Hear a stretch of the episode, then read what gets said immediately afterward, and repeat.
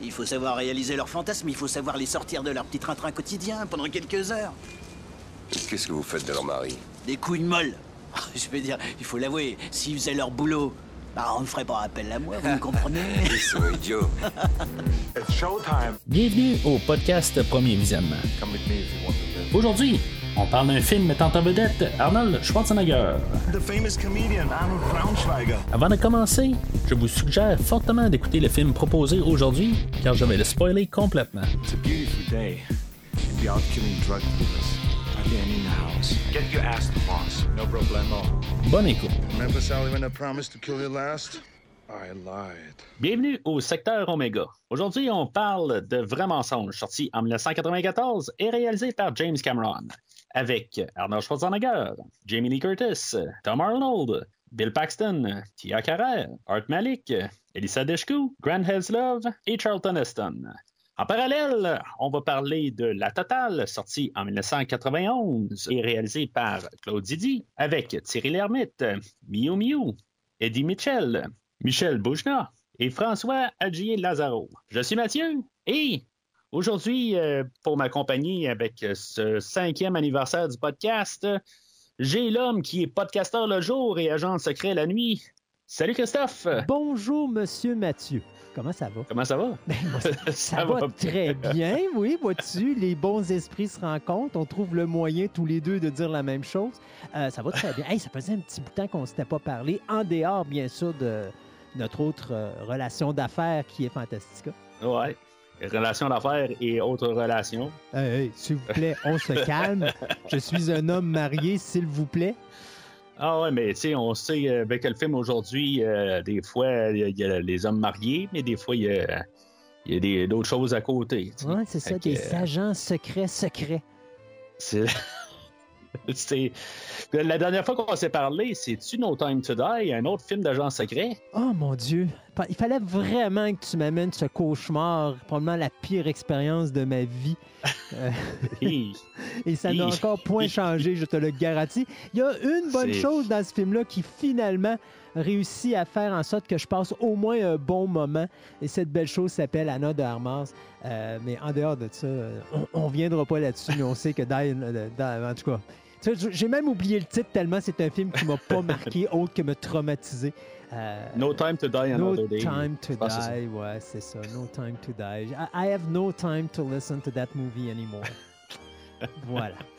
Puis c'est ça, ironiquement, ben, on continue. Dans... Ben, on va parler de James Bond aujourd'hui. Euh, je suis pas mal sûr que je vais lancer une coupe de ligne de James Bond. Euh, De toute façon, moi, depuis le début de l'année, euh, ben, depuis quelques mois, j'ai couvert l'émission Impossible. Je pense que j'ai comparé beaucoup de James Bond là-dedans. Puis avec même avec Indiana Jones, beaucoup de similitudes avec l'agent secret James Bond aussi. Puis euh, le film d'aujourd'hui, ben, je- on va parler de quelques similitudes. là. Dans le fond, le film aujourd'hui, c'est pas mal un hommage à- ben, au genre. C'est drôle que tu en parles parce que c'est bien important de préciser que là, on- les deux films vont être faits, puis on parle de La Totale, puis on parle de True Lies, ou euh, Vrai Ouais. mensonge en français. Euh, Ouais. Les deux films sont faits dans la période où on n'a pas de James Bond pendant Ouais.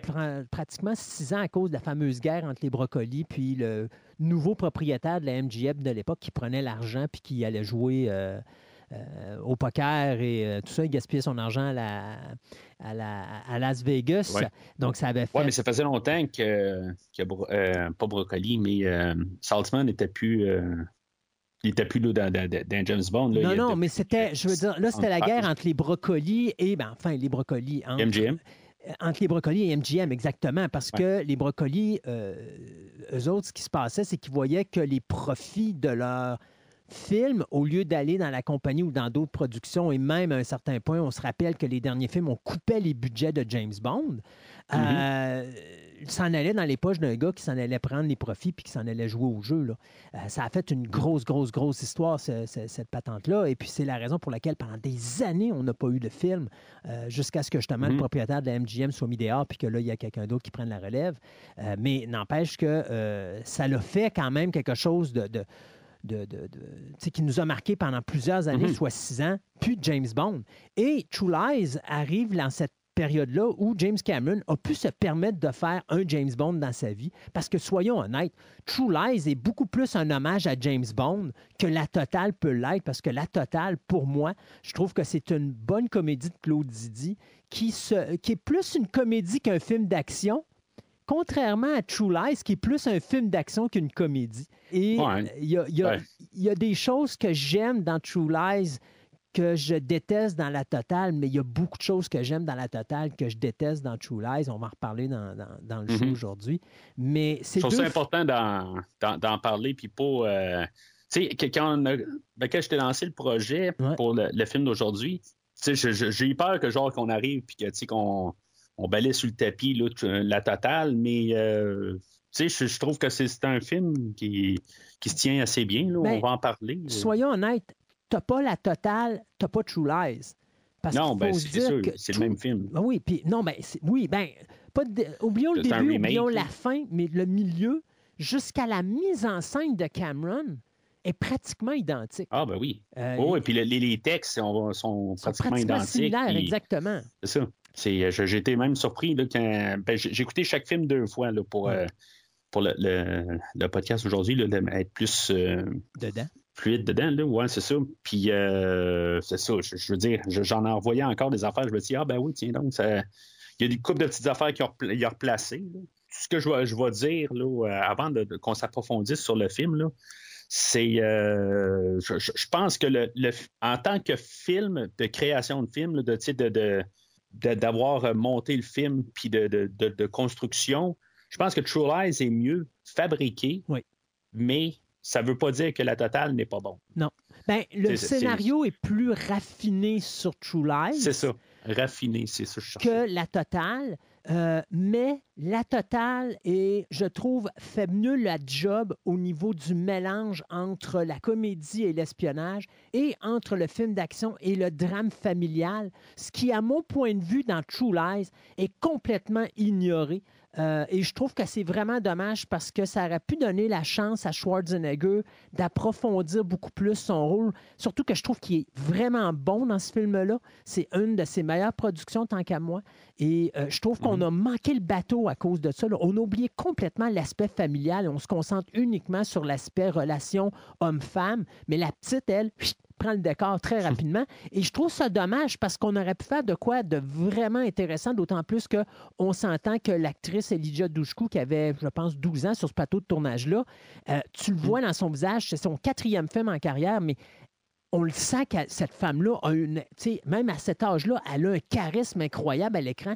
Elle a de l'air beaucoup plus vieille que ce qu'elle laisse passer. Puis on aurait pu en profiter puis faire beaucoup plus de choses avec elle, qui aurait pu être amusant, justement, la relation fille-père, où est-ce que tu as une fille tomboy, puis un père qui, lui, est un agent secret, puis qui accepte mal euh, que, justement, la- sa, jeune fille devienne un petit peu plus ou un petit peu trop libérée.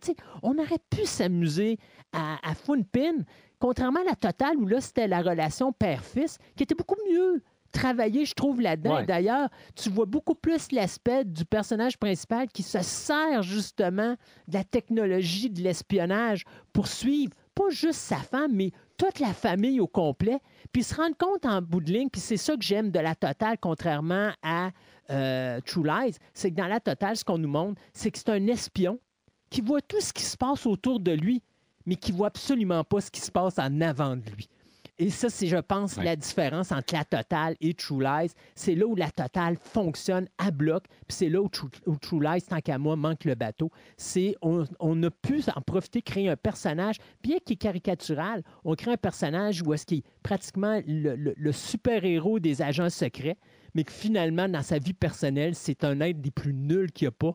Et euh, il se sert de, ses- de son pouvoir d'agent secret pour essayer de réparer les morceaux, euh, alors que dans True Lies, finalement, on a perdu complètement cette, cette clique-là. Ça ne veut pas dire qu'un film est meilleur que l'autre. Moi, tant qu'à moi, Ah chacun, non, a sa qualité et, sa- et ses défauts, mais je pense que la totale réussit plus au niveau du message qui est véhiculé au départ que True Lies. Mhm. Puis ça, je trouve ça dommage parce que je pense que ça aurait été quelque chose de le fun pour Arnold.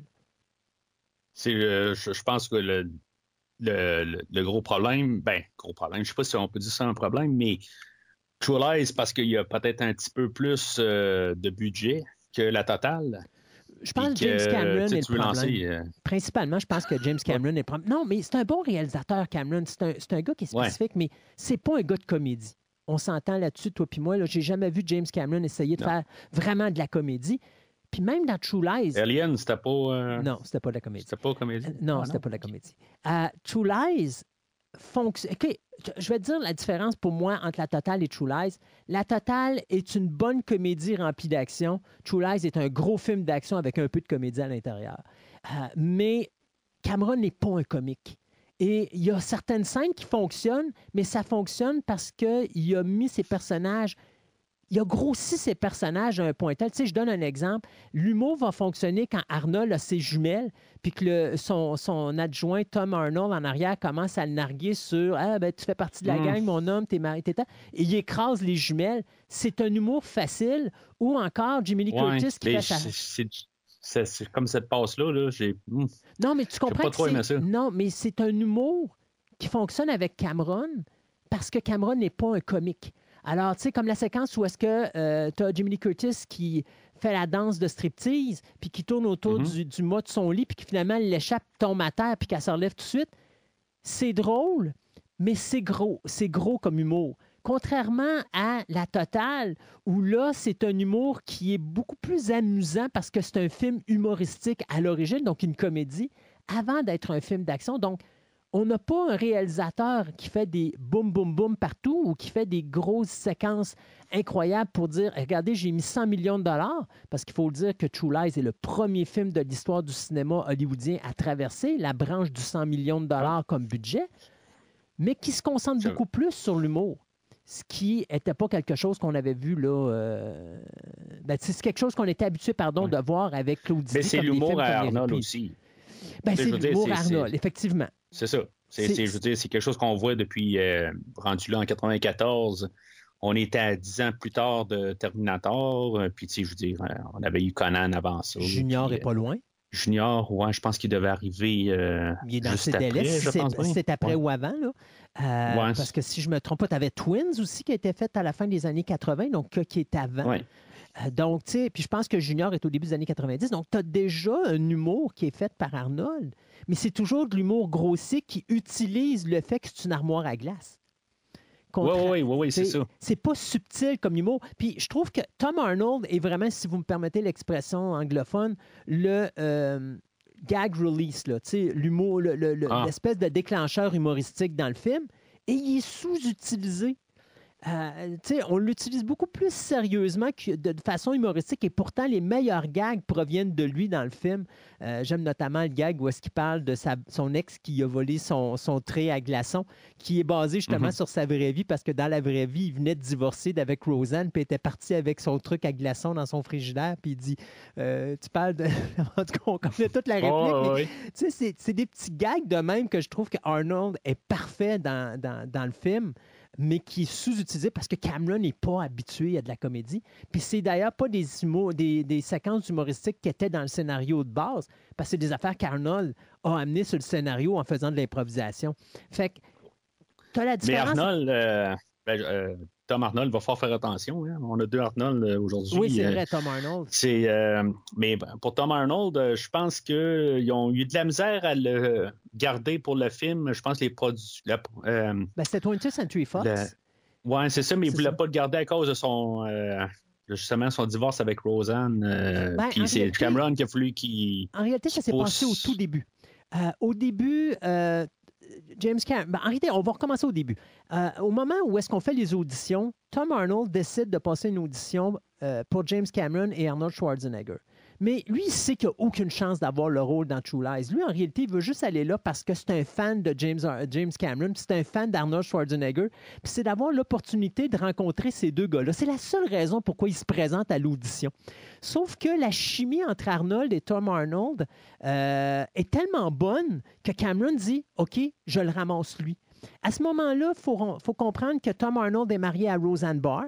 Et on connaît Roseanne Barr, quand elle décide de dire quelque chose, ben, elle passe pas autour du poteau, elle y va direct, puis elle est très salée dans son discours, ce qui fait que c'est très dérangeant. Et euh, Tom Arnold s'est retrouvé embarqué dans certaines histoires à cause de ça. Donc, du côté de la 20th Century Fox, on n'est pas vraiment d'accord à voir euh, Tom Arnold parce qu'on a peur que toute cette mauvaise publicité-là autour de l'individu, et ils ne sont pas encore en instance de divorce. Là, ils commencent à avoir des problèmes, mais ils sont pas. Ça, ça va se faire pendant la production. Euh, ils ne veulent pas l'avoir à cause de Roseanne Barr. Et donc, James Cameron va dire ben écoutez, si vous ne voulez pas, ben moi, je vais prendre True Lies, puis je vais aller le donner à une autre compagnie. Et on sait que là, on vient de voir euh, Terminator 2 euh, Judgment Day qui vient de faire un, un topo monstre au box-office on va pas dire non à James Cameron, d'autant plus que Cameron vient de signer un gros contrat avec la 20th Century Fox. Si je me trompe pas, c'était quelque chose comme 4 ou 500 millions de dollars pour la production de, je crois, c'était 4 ou 5 films. Là-dedans, il y avait Strange Days qui avait été produit avec Cameron et 20th Century Fox et tout ça. Donc, tout ça, ça faisait partie de Melting Pot. Donc, le premier film de cette entente-là entre lui et la 20th Century Fox, c'est True Lies. Donc, il peut s'en retirer puis retourner voir euh, d'autres compagnies de production. lui, ça le dérange pas. 20th Century Fox sont pas fous. Ils savent qu'avec Cameron, habituellement, quand ils touchent à quelque chose, ça fait de l'argent. Donc, on lui dit non, non, garde, on te garde avec nous. OK, on va accepter euh, Tom Arnold. Et finalement, c'est comme ça que Tom Arnold va avoir le rôle. Et quand Tom Arnold va savoir ça, ben là, à ce moment-là, euh, il va devenir véritablement ami avec James Arnold et Arnold Schwarzenegger. Et encore aujourd'hui, cette relation-là d'amitié entre les trois hommes existe. C'est quelque chose que tu vois très rarement à Hollywood. Euh, une amitié aussi solide que ça entre des acteurs et des réalisateurs, parce qu'à un moment donné, veut, veut pas, chacun va dans d'autres productions. Alors, cette relation d'amitié-là, c'est construite sur le plateau de tournage de euh, True Lies et c'est l'élément déclencheur de cette amitié-là, le moment où justement James Cameron a mis le pied à terre et a dit Sais-tu quoi? Non 20th Century Fox. Fuck, you les exécutifs. Je garde cet acteur-là, sinon je sac mon camp ailleurs. Et par chance, ben, les gens de 20th Century Fox ont dit oui et ça a donné, bien sûr, ce qu'on connaît aujourd'hui. Ça, je n'étais pas sûr euh, s'ils se connaissaient avant ou pas, euh, les deux Arnold, dans le fond. Non, ça, la relation s'est faite. Non, elle s'est vraiment faite sur le plateau de tournage. C'est juste ça que je me demandais. Je savais que jusqu'à aujourd'hui, vous affaires dans le même, mais je ne savais pas s'ils se connaissaient avant. Si, mettons, c'est Arnold qui a euh, invité l'autre Arnold à, venir auditionner. Non, puis pire que ça, Arnold Schwarzenegger était contre Jamie Lee Curtis. Savais-tu ça? Euh, je pense avoir vu quelque chose dans cette lignée-là, mais c'est quand ils se sont vraiment. Euh, quand ben, ils sont quelqu'un auditionné ensemble. Ben, l'histoire, c'est que James Cameron, une de ses ex-femmes était Catherine Bigelow. Et un des films de Catherine Bigelow à la fin des années 80 s'appelait Blue Steel. Ben, c'est fin des années 80, début des années 90, ça, s'appelait Blue Steel. Ça mettait en vedette euh, justement Jimmy Lee Curtis. Et quand il arrive sur le plateau de tournage, James Cameron, il voit Jimmy Lee Curtis jouer ce rôle-là, qui est le rôle d'une policière, qui est excellente d'ailleurs dans ce film-là, si vous ne l'avez pas vu. Et j'ai euh, pas vu qu'on. T'as pas, vu Blue Steel? Je, ne sais plus. Excellent film. Peut-être à super écran dans le temps, mais. Écoute, c'était dans la période que Catherine Bigelow venait de faire euh, son film de vampire là, qui était euh, Near Dark, euh, justement avec Bill Paxton. Et il y avait Lance Henriksen là-dedans. Et écoute, c'est un des meilleurs films de vampire que j'ai vu de ma vie. donc, quand elle touche à Blue Steel, c'est un film policier, puis excellent film. C'est commercial, mais c'est un bon film policier comme Catherine Bigelow sait les faire. Et James Cameron est sur le plateau de tournage à un moment donné et il voit jouer euh, Jimmy Lee Curtis, puis il dit Ah non, je veux faire un film avec elle. Donc, quand le projet de True Lies arrive, puis qu'il écrit lui-même le scénario, parce qu'il faut se dire que James Cameron, quand il a écrit le scénario, euh, il avait embauché une, multitude de, scénaristes pour écrire les gags sur son film, puis finalement, il n'a pas été vraiment épaté par les gags, puis il a décidé de tout foutre ce monde-là dehors, puis d'écrire lui-même le scénario jusqu'à la fin. Et il a écrit le scénario pour Jamie Lee Curtis. Sauf que quand il, propose à Arnold, avec qui il est très copain, parce qu'il faut dire que c'est le troisième film que les deux hommes vont faire ensemble, les deux premiers Terminators euh, ont précédé ce projet-là, euh, il mhm. arrive avec Arnold et il dit Jamie Curtis va avoir le rôle. Arnold dit il n'y en a pas question. Elle, pas, pas euh, moi, je, trouve qu'elle n'a pas d'affaire dans ce rôle-là. Ça ne correspond pas. Et donc, on a passé des auditions et l'actrice qui a été retenue, c'était Jodie Foster qui personnellement, je pense qu'aurait été mieux pour le rôle pour deux raisons. Jodie Foster, bon, écoute, entre Jimmy Lee Curtis et. Elle a bien monté. Euh, Hein? Ouais, ben, l'autre, elle venait de recevoir son Oscar pas longtemps avant. C'est sûr que. Ah oui, non, c'est sûr, elle avait fait Ben, ben, the Jamie Curtis aurait 86, été mais- oscarisé dernièrement, là, Oui, aussi, mais, là. mais j'en reviens quand même à, à- à- Oui. à- à- à 91. l'histoire. C'est, c'est- 92. c'est- pour moi, entre Mew Mew et Jimmy Lee Curtis, j'aime mieux Mew Mew dans le rôle féminin que Mhm. Jimmy Lee Curtis. Je- Pourquoi? Parce que, à l'origine, le personnage féminin est supposé être un personnage soumis, femme de ménage. Euh, et Mew Mew joue le rôle parfait. Elle est Mhm. parfaite pour le rôle, petite, chétive, petite, petite femme naïve qui ne qui voit pas plus loin que son nez. Puis à un moment donné, elle a cet homme-là qui lui fait vivre des rêves. Puis là, elle décide d'embarquer là-dedans et tatati tatata. Je trouve qu'elle elle matchait juste parfait. Le problème de Jimmy Curtis, c'est qu'on l'a vu dans Halloween. Puis dans Halloween, elle fait la kick-ass girl. Fait que c'est difficile après ça de la voir dans un rôle La comme Kick-Ass. Girl, euh, ben, à cette époque-là, elle avait juste joué dans les deux premiers, par contre. Ouais, puis après ça, il faut pas Elle n'avait pas The joué encore dans H2O. Non, mais elle a joué dans The Fog. Puis elle a joué dans ça, Prom qui- Night. je- je- Fait que, tu sais, ça ouais, mais devient. tu mettrais-tu euh, Kick-Ass Girl? euh? Ben, c'est une kick-ass girl dans le sens que, dans- elle, est, elle est habituée d'être la final girl. C'est, je dirais, d'une certaine façon, la Scream Girl originale. Donc, tu sais, c'est toujours la fille Mm-hmm. qui est tough, elle est rough. Puis, tu sais, t'as beau dire qu'elle elle, elle- elle fait pas la femme, comment je pourrais Ouais, mais dire? c'est pas Sigourney Weaver, mettons. Là. Non, mais je veux dire... Ben, tu sais, ben, c'est encore drôle. Je, je que- dis que c'est pas Sigourney Weaver, c'est ce que ça entend- est en train de devenir pas mal Oui, avec mais- les, les films comme aujourd'hui. je parle au niveau charisme. Ce qu'elle laisse présager, c'est une femme forte. Elle a un visage dur. Elle a, sais, costaude. Euh, tu prends une actrice Ouais. comme Jodie Foster, puis je pense qu'on se rapproche plus du personnage de Mew Mew. Jodie Foster est toute Mhm. petite. Euh, tu sais, on s'en rappelle quand on l'a vu dans Le silence des agneaux. Euh, tu as de la misère à croire que ça peut être une agente du FBI. Et d'ailleurs, le réalisateur l'utilise fortement, cet aspect de petite taille. Tu te rappelles, à un moment donné, elle rentre dans un ascenseur, puis elle est entourée de gars de six pieds quelques qui sont tous des agents du FBI. Puis elle, Mhm. elle arrive à peu près au niveau du torseau de chacun des hommes en question, puis tu te dis, OK, elle n'a pas sa place dans le FBI. Mais ça amène une crédibilité, le fun, quand à un moment donné, elle se retrouve à la scène où est-ce qu'elle est terrorisée parce qu'elle se retrouve avec le meurtrier en série. Puis là, tu vois justement qu'elle a, c'est pas une victime, mais tu sais, elle a des faiblesses.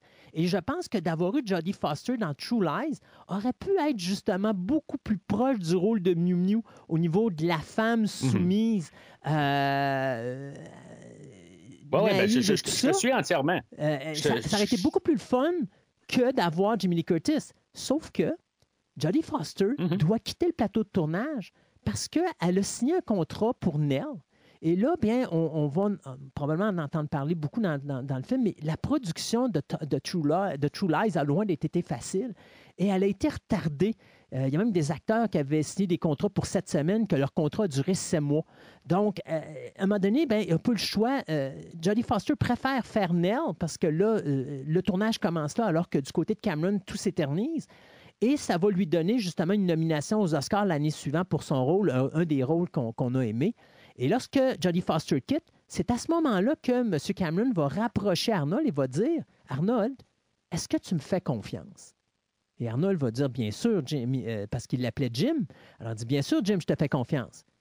Ben, Jamie Curtis a le rôle féminin et tu n'as pas un mot à dire là-dessus. Et finalement, euh, ce qui est le fun avec Arnold, c'est que Arnold va jamais faire sentir son désaccord sur le plateau tournage et il va tomber en amour avec Jamie Lee Curtis parce qu'il va adorer sa prestation un point tel que quand Arnold a signé son contrat, tout de suite, normalement, selon le générique du film, quand arrive le nom de l'acteur, c'est toujours Arnold Schwarzenegger, le titre du film, puis après ça, les autres comédiens. Et James Cameron, lorsqu'il est en train de faire le montage du film, va dire Écoute, j'aime tellement la prestance de Lee Curtis dans ce film-là qu'il faut absolument que son nom apparaisse aux côtés du tien avant le générique. Et Arnold va accepter parce que justement, il y a eu énormément de respect pour le rôle de Lee Curtis. Donc, c'était pas une histoire d'amour à l'origine, mais c'est devenu une histoire d'amour pendant le tournage, ce qui fait que Arnold est tombé, sais, a eu un énorme respect à Jimmy Curtis et lui donner la place qu'elle avait à avoir sur cette production-là. Mais je continue à dire que Jodie Foster aurait probablement fait une, une meilleure Hélène Tasker que euh, Jimmy Lee Curtis. Pas parce que le rôle de Jimmy Lee Curtis est mauvais ou qu'elle est très mauvaise dans ce film-là. Loin de là. Non, elle est mais- excellente dans ce film-là. Mais la prestance de l'actrice, je trouve qu'elle est, elle, elle fait trop femme forte pour Ouais, aller ben- avec la, la fa- la femme victime et, et naïve comme, comme, euh, elle joue là, dans, dans ce film-là. Non, on va en parler encore un peu tantôt. Sûr qu'on a on élaboré pas mal sur euh, beaucoup des, personnages. Mais je, te suis entièrement pour euh, Mew Mew puis euh, la, différence avec euh, Jamie Lee Curtis. Euh, sûr que moi, Jamie Lee Curtis, comme à cette époque-là, au- aujourd'hui, j'ai comme fait mon deuil sur la Jamie Lee Curtis de 2020 et plus. Mais à cette époque-là, j'ai un petit peu de misère, puis ça, me bloque un peu mentalement. J'ai comme un genre de blocage avec cette actrice-là. Euh, c'est sur le commentaire de Halloween, euh, euh, Halloween 7, là, euh, H2O, là, Ouais. qui est sorti là, euh, 3-4 ans après ce film-là. Sur le commentaire audio, c'est comme, je- trouve que elle se prend trop hautaine pour le- le- le- la série Halloween, tout ça, puis c'est ça que j'ai de la misère avec l'actrice elle-même. J'ai j'ai bien de la misère avec ça. Puis tu sais, des- fait que quand je la vois à l'écran, je vois cette madame-là, puis j'ai bien de la misère, euh, tu sais, qu'elle regarde les fans de haut, peut-être parce qu'elle se dit, ben moi j'ai joué avec Arnold, puis tu sais, je veux dire, le- monde qui écoutait Halloween 4, 5, 6, ben tu sais, moi, j'étais pas là. Puis, tu sais, elle a tu sais, comme à penser qu'à cause que là, elle est là. Oui, mettons, Halloween 7, c'est à cause de elle qui est aussi- qui ben, le, le- le film euh, devait quasiment se ramasser en, en- ben, on dit DVD aujourd'hui, mais euh, directement en vidéocassette. Puis à cause qu'elle, elle s'est pointée, ben, que finalement, ils ont pu revoir au cinéma, puis en guillemets, la gloire là, de, de Halloween, Mhm. c'est à cause de elle. Mais en tout cas, pour moi, Halloween, c'est pas Jamie Lee Curtis, c'est Michael Myers. Ouais. En cas, Ah oui, euh, oui, même ben, si j'aime le 3, là. C'est, effectivement ça. Euh, mais tu sais, euh, c'est un bon point que tu amènes parce que, tu sais, des fois, on, on va souvent dire qu'il est important dans la carrière d'une vedette. Puis quand je parle d'une vedette, je parle pas nécessairement d'un acteur cinéma. Je parle, ça peut être un- une, vedette sportive, ça peut être une vedette dans n'importe quel niveau. La, la difficulté d'une vedette, c'est que tu peux pas te permettre de mal paraître. Parce que si tu parais mal, Mm. ça touche ta carrière au complet. Et c'est plate parce qu'on a vu ça souvent. Euh, je prends juste exemple Joss Whedon euh, avec tout ce qui s'est passé. Euh, Whedon n'est pas un mauvais type, c'est un réalisateur qui sait ce qu'il veut. Tout comme James Cameron. James Cameron est, est- est également un gars qui est très dur sur un plateau de tournage. Mais bon, il y a eu des, des, des- il y a eu des dires qui font en sorte que euh, Whedon a mal paru. Et on a complètement oublié tout ce que ce gars-là a fait. On a oublié Firefly, on a oublié Ouais. Serenity, on a oublié euh, euh, Buffy, Angels. On, a tout oublié, puis là, c'est devenu le moins de rien, puis il a disparu d'Hollywood. On a oublié les Avengers. C'est vrai, hein? Oui, il a complètement disparu de la map. Parce qu'il est arrivé une personne qui a dit une affaire que tout le monde était au courant depuis bien des années, mais que là, on est dans le mouvement MeToo, puis là, ça paraît mal. Alors, c'est sûr et certain que quand on regarde ça, c'est la même affaire pour Lee Curtis ou pour n'importe quel autre acteur. Des fois, quand tu n'entends pas parler ou que l'acteur va toujours dire les mêmes phrases, que les gens, des fois, peuvent trouver embarrassant ou emmerdant, sauf que les acteurs protègent leur legacy. Pourquoi? Parce que s'ils disent une affaire qui choque une personne, ça peut mettre un terme à cette carrière et des fois, ça peut même empêcher des gens de regarder des bons films. Moi, il y a beaucoup de gens que je connais qui veulent rien savoir de Whedon, puis je leur dis, moi, mais tu manques tout. Tu n'écoutes pas le film Serenity, tu sais pas à quel point. Non, moi, jusque-là, c'est lui qui a touché à ce film-là, je veux rien savoir, je l'ai jamais vu, je l'écouterai jamais. Ouais. Euh, et c'est dommage. Et tu vois, Jamie Lee Curtis est embarqué dans un moule visuel où est-ce qu'il devient traditionnel? La Jamie Lee Curtis qu'on voit dans True Lies est exactement la même Jamie Lee Curtis qu'on voit dans H2O. Elle a le même look, le même visage, euh, elle a la même carrure. Puis c'est pour ça tantôt que je disais que je pense que ça aurait été mieux d'avoir une Jodie Foster dans ce rôle-là que Jamie Lee Curtis parce que moi, là où toi, tu as ton problème à cause de choses que tu as entendues, moi, c'est le visuel qui me fatigue. Parce que quand je vois Jamie Lee Curtis qui fait la femme naïve, c'est parce que je suis là puis je dis non, non, non, mais non, Jamie Lee, je te connais mieux que ça, t'es plus tough que ça. tu sais. Alors, ça passe pas au niveau crédible.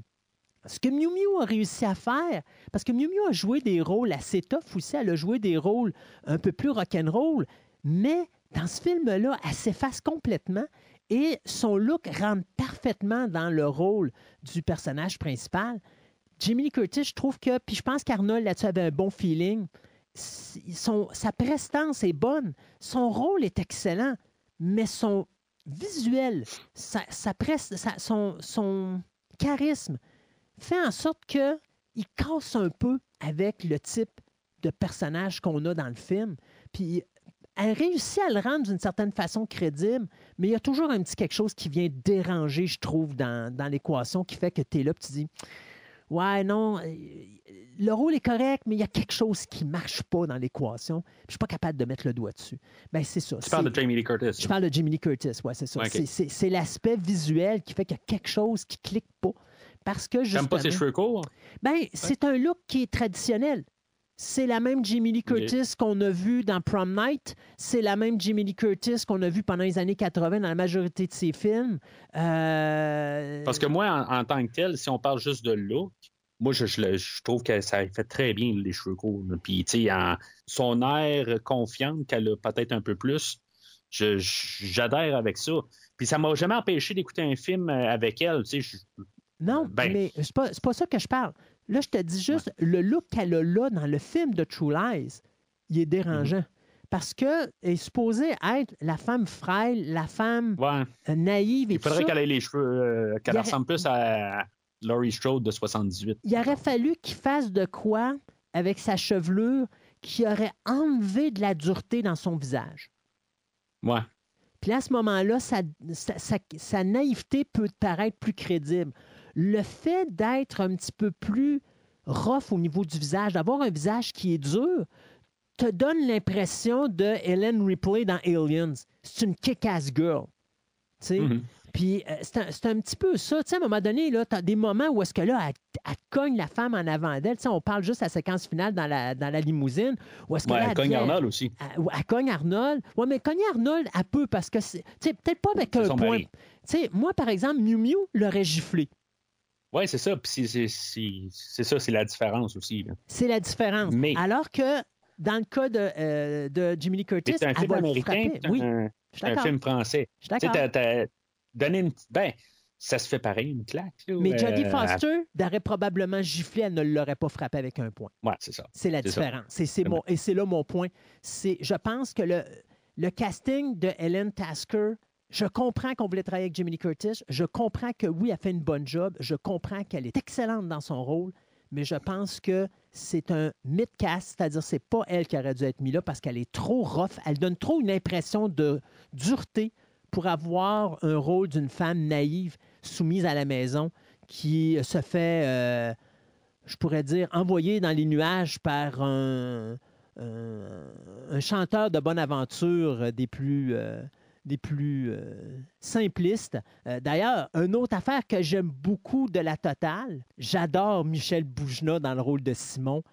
Je déteste Bill Paxton dans le rôle de Simon Je dirais pas dire déteste, mais je, je vois ce que tu veux dire. parce que Boujna est juste parfait. D'ailleurs, le film La Totale finit avec sa réplique à lui qui dit T'es-tu toujours intéressé par ma- la belle voiture que tu as.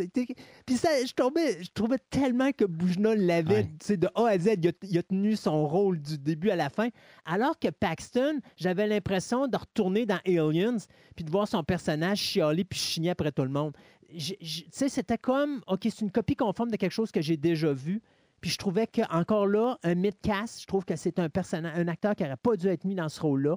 Je comprends que euh, Bill Paxton et James Cameron ont une belle histoire d'amour, mais je trouve que à ce niveau-là, on aurait dû trouver un autre comédien que Bill Paxton, parce que je trouve qu'il fait pas la job comme Boujna l'avait fait dans la totale.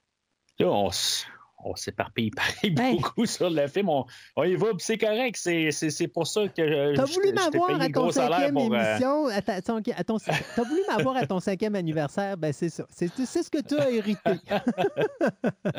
ça fait au-dessus d'un an qu'on ne s'est pas parlé. Fait que euh, c'est, bien correct. C'est, j'ai payé le gros prix pour ça. Fait que euh, vider mon compte de banque pour ça. Fait que euh, Yes, c'est, ça. C'est bien ça. Puis euh, là, euh, juste, euh, je vais faire une petite pause euh, sur, toutes les anecdotes de personnages. De toute façon, on va en reparler là, Yes. encore un peu pendant. Ben, il reste plus grand-chose à dire, mais qu'on va parler du, sc- du scénario. Tu veux-tu juste, des fois qu'il y a des nouveaux auditeurs qui ne sont pas retournés en arrière pour écouter la franchise des James Bond, ce que je comprends pas pourquoi qu'on n'écouterait pas la franchise des James Bond. Ben, c'est parce qu'ils ont vu le dernier, puis ils sont que- comme moi, ils ont été traumatisés, puis ils ont décidé de laisser faire le reste. Voyons. Ben, tu veux juste euh, te réintroduire euh, proprement, juste euh, pour dire où est-ce que tu es rendu, même depuis un an et demi, s'il y a Ah, des choses Dieu, qui ont ben oui, changé? ben écoutez, ben, il, y y a toujours des choses qui changent. Alors, euh, mon nom est Christophe Lassens. Je travaille sur, euh, dans le domaine de la radio depuis euh, 2003. Euh, J'ai deux podcasts que je réalise, soit Fantastica, qui j'aime pas utiliser le terme podcast pour Fantastica parce que je trouve que c'est plus un genre de show radio de trois heures où est-ce qu'on parle de différentes passions dans lequel moi et Mathieu, nous avons la chance de se confronter euh, sur différents sujets qu'on appelle une chronique versus. Donc, on prend euh, des thématiques de films ou encore des sagas de films, puis on les met un contre l'autre, puis là, on se tapoche euh, la marboulette à volonté. Et puis, il y a également un programme double où est-ce que là, je parle de l'histoire. Un peu ce que je fais avec Mathieu présentement. Je parle de l'historique, comment qu'un film est réalisé et tout. Donc, ça vous permet d'en savoir plus, comment, d'où vient l'idée, qui a écrit le scénario. euh, il y a les anecdotes pendant le tournage, comment les films ont fait au box-office et tout et tout. Puis, la legacy que ce film-là a fait. Donc, euh, je fais ça à travers deux films qui ont la même thématique ou le même acteur ou le même réalisateur euh, ou qui ont un sujet particulièrement identique. Et là-dedans, je vous mets ça dans une ambiance de cinépark des années 50. Donc, c'est quelque chose qui peut être intéressant à écouter puis qui dure pas plus qu'une heure. Sinon, bien, je fais de la radio professionnelle. Donc, euh, je suis à Choix Radio X. Euh, maintenant, je suis à Moreau en jazz, puisque, ou sans détour plutôt, euh, puisque euh, je faisais ça avec Marceau à l'époque, mais Marceau est rendu dans un autre poste de radio. Alors, comme je suis affilié avec euh, Choix Radio X depuis bientôt, euh, ben, écoute, ça va faire sept ans cet automne que je suis avec Choix Radio X. Ça fait quand même beaucoup. Euh, donc, ça, c'est mon plaisir. Et puis, j'ai fait un petit peu de radio à droite et à gauche dans d'autres postes de radio. Donc, euh, c'est ça, j'ai bien, la- j'ai bien du plaisir à faire euh, du vocal sur le cinéma. Et puis, bien sûr, comme vous pouvez vous en rendre compte, si Mathieu m'arrête pas, ben, je peux faire un show de trois heures à moi tout seul.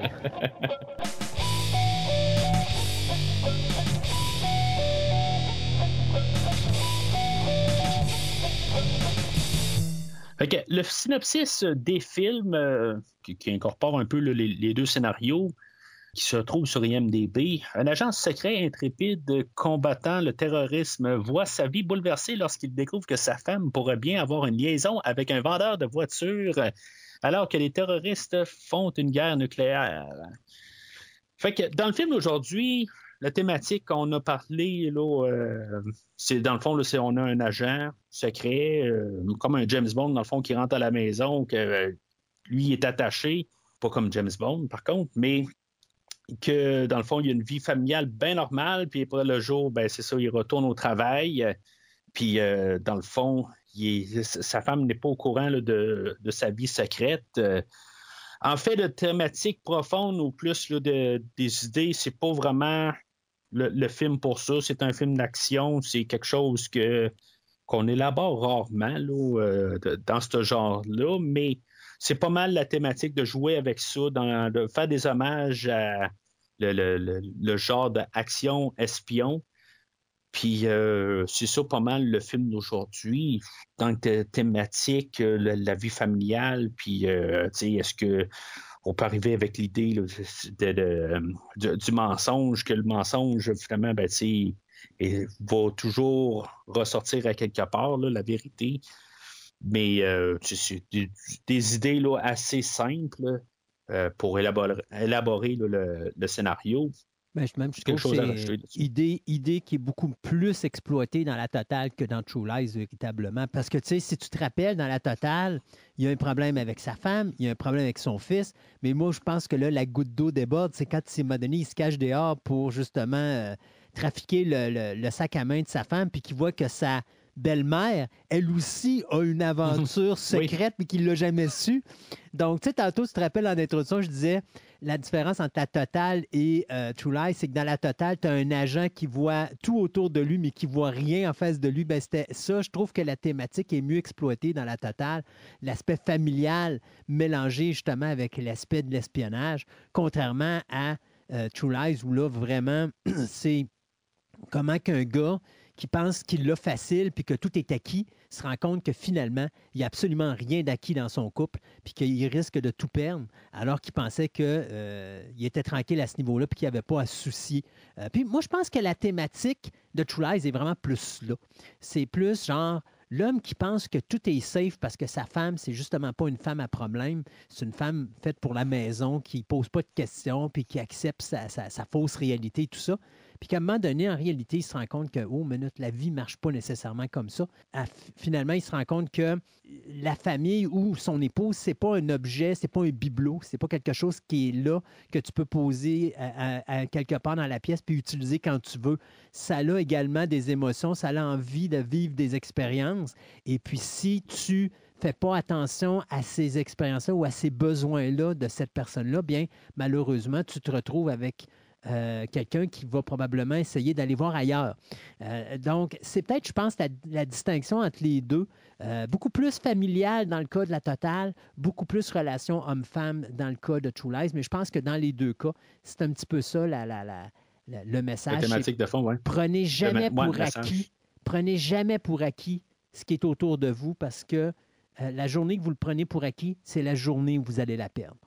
C'est euh, ouais, c'est quand tu commençais à parler, je, commençais à, penser à ça aussi, la, chose de, côté euh, d'acquis. C'est ça, dans, sa tête, tu sais, même dans la version euh, True Lies, il y a un bout où ce qui parle, je pense que c'est l'électricien qui passe ou quelque chose de même à la maison, puis elle a dit Ah, j'ai couché avec, puis sais, il, bouge pas. C'est correct, il est pas. C'est ça, tu sais, dans le fond, il dit Ah, t'as fait la bonne affaire, tout ça. Dans le fond, c'est montre qu'il y a une confiance totale en sa femme.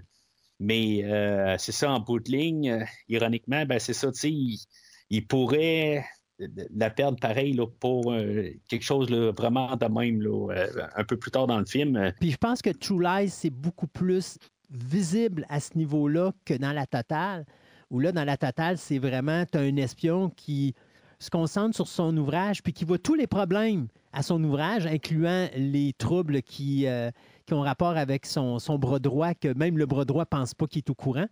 Mais en bout de ligne, il n'est pas capable de voir ce qui se passe dans sa propre famille, parce qu'il est concentré sur ce qui se passe dans le reste du monde.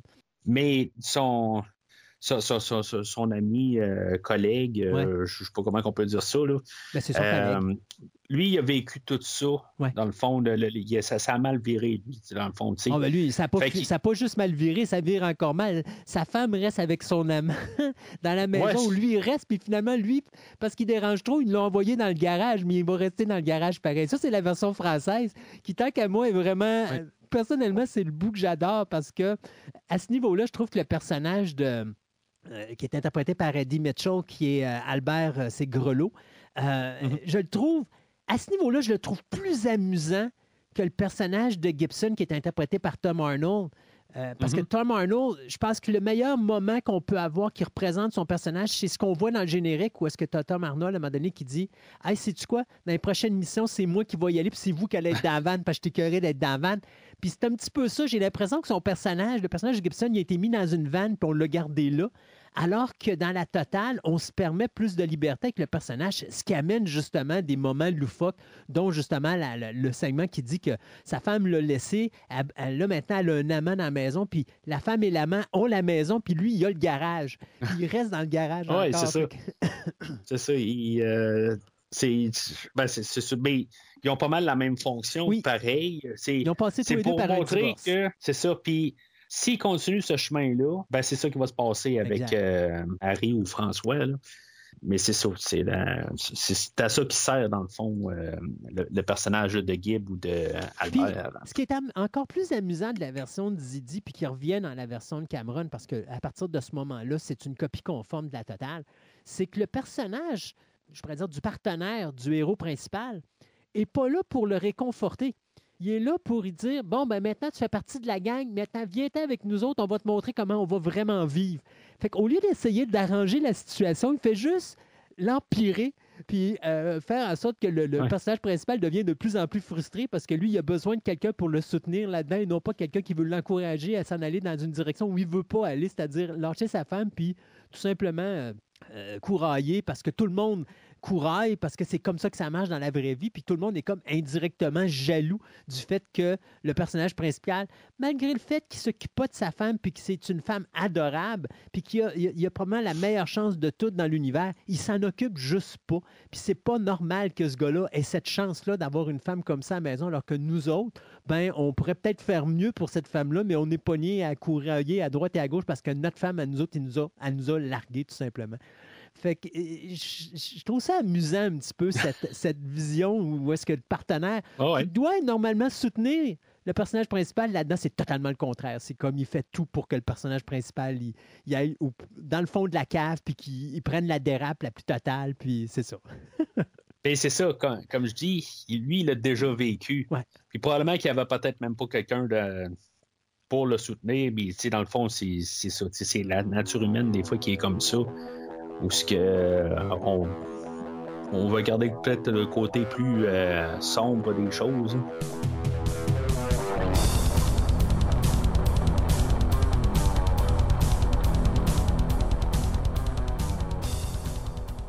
Fait que moi, le, le film d'aujourd'hui, euh, de mémoire, je pense que je l'ai vu au cinéma. Puis après ça, je l'ai revu là, une fois qu'il est passé euh, en, vidéocassette, sur super écran. Ça, c'est pour euh, la version là, de euh, Vrai mensonge. Puis pendant qu'il était au cinéma à l'époque, ben, j'avais pogné, je sais pas, sur TQS, TVO, je sais, sais pas c'est quoi à l'époque. Là. Il avait passé la totale euh, à la télé, fait que je l'avais capturé aussi sur vidéocassette, fait que je l'avais écouté quand même une couple de fois avec, même en attendant que Vrai Mensonge arrive en vidéocassette. Fait que c'est un film que j'ai vu quand même euh, peut-être cinq fois au, total, là, avec les deux visionnements d'aujourd'hui, mais c'est un film que j'ai vu quand même souvent aussi, euh, moins que Vrai Mensonge, mais peut-être que côté réaliste, je pense que j'ai vu peut-être Vrai Mensonge là, 10-12 fois là, euh, depuis 1994. Mais ça fait quand même assez longtemps, là, euh, ça doit faire à peu près 20 ans que je n'ai pas euh, vu un vrai mensonge. Euh, Puis la totale, ben, je veux dire, depuis que j'ai plus de magnétoscope, ben, je n'ai pas pu réécouter la totale. Puis je pense pas que je l'avais réécouté né- nécessairement là, dans les dernières années. C'était à l'époque que je l'avais écouté, mais c'est là, je, je- le redécouvre là, pour le podcast. Moi, je- moi, j'ai vu la True Lies en vidéo, en DVD. Euh, moi, En DVD. Oui, j'ai pas, j'étais pas un fan des films d'Arnold au cinéma. Euh, je, je- je- je- je pense que le dernier film que j'avais vu d'Arnold, c'était Terminator 2. J'avais été déçu parce qu'il faut se rappeler que Terminator 2 au cinéma, c'était la version courte qu'on a eue. Moi, j'ai adoré la version longue, mais j'ai détesté la version courte de Terminator. Donc, la version cinéma. Détesté. Oui, je l'ai détesté parce qu'il manquait d'histoire. Je trouvais que ça sautait du coq à l'âne. Euh, Il y a un, un segment au milieu du film qui est extrêmement long. euh, alors que quand tu écoutes la version. euh, parce que tu sais, tu sais comment je suis, moi j'a- j'analyse tout. Ouais. Alors, quand tu écoutes la version longue, il explique dans, dans, la- dans cette espèce d'espace-là au cinéma Je, je connais le film pas mal par cœur. pourquoi Terminator apprend, pourquoi ci, pourquoi ça? Mhm. C'était des choses que je trouvais extrêmement intéressantes, extrêmement essentielles dans l'histoire, qui avaient été chopées pour des raisons temporelles au cinéma.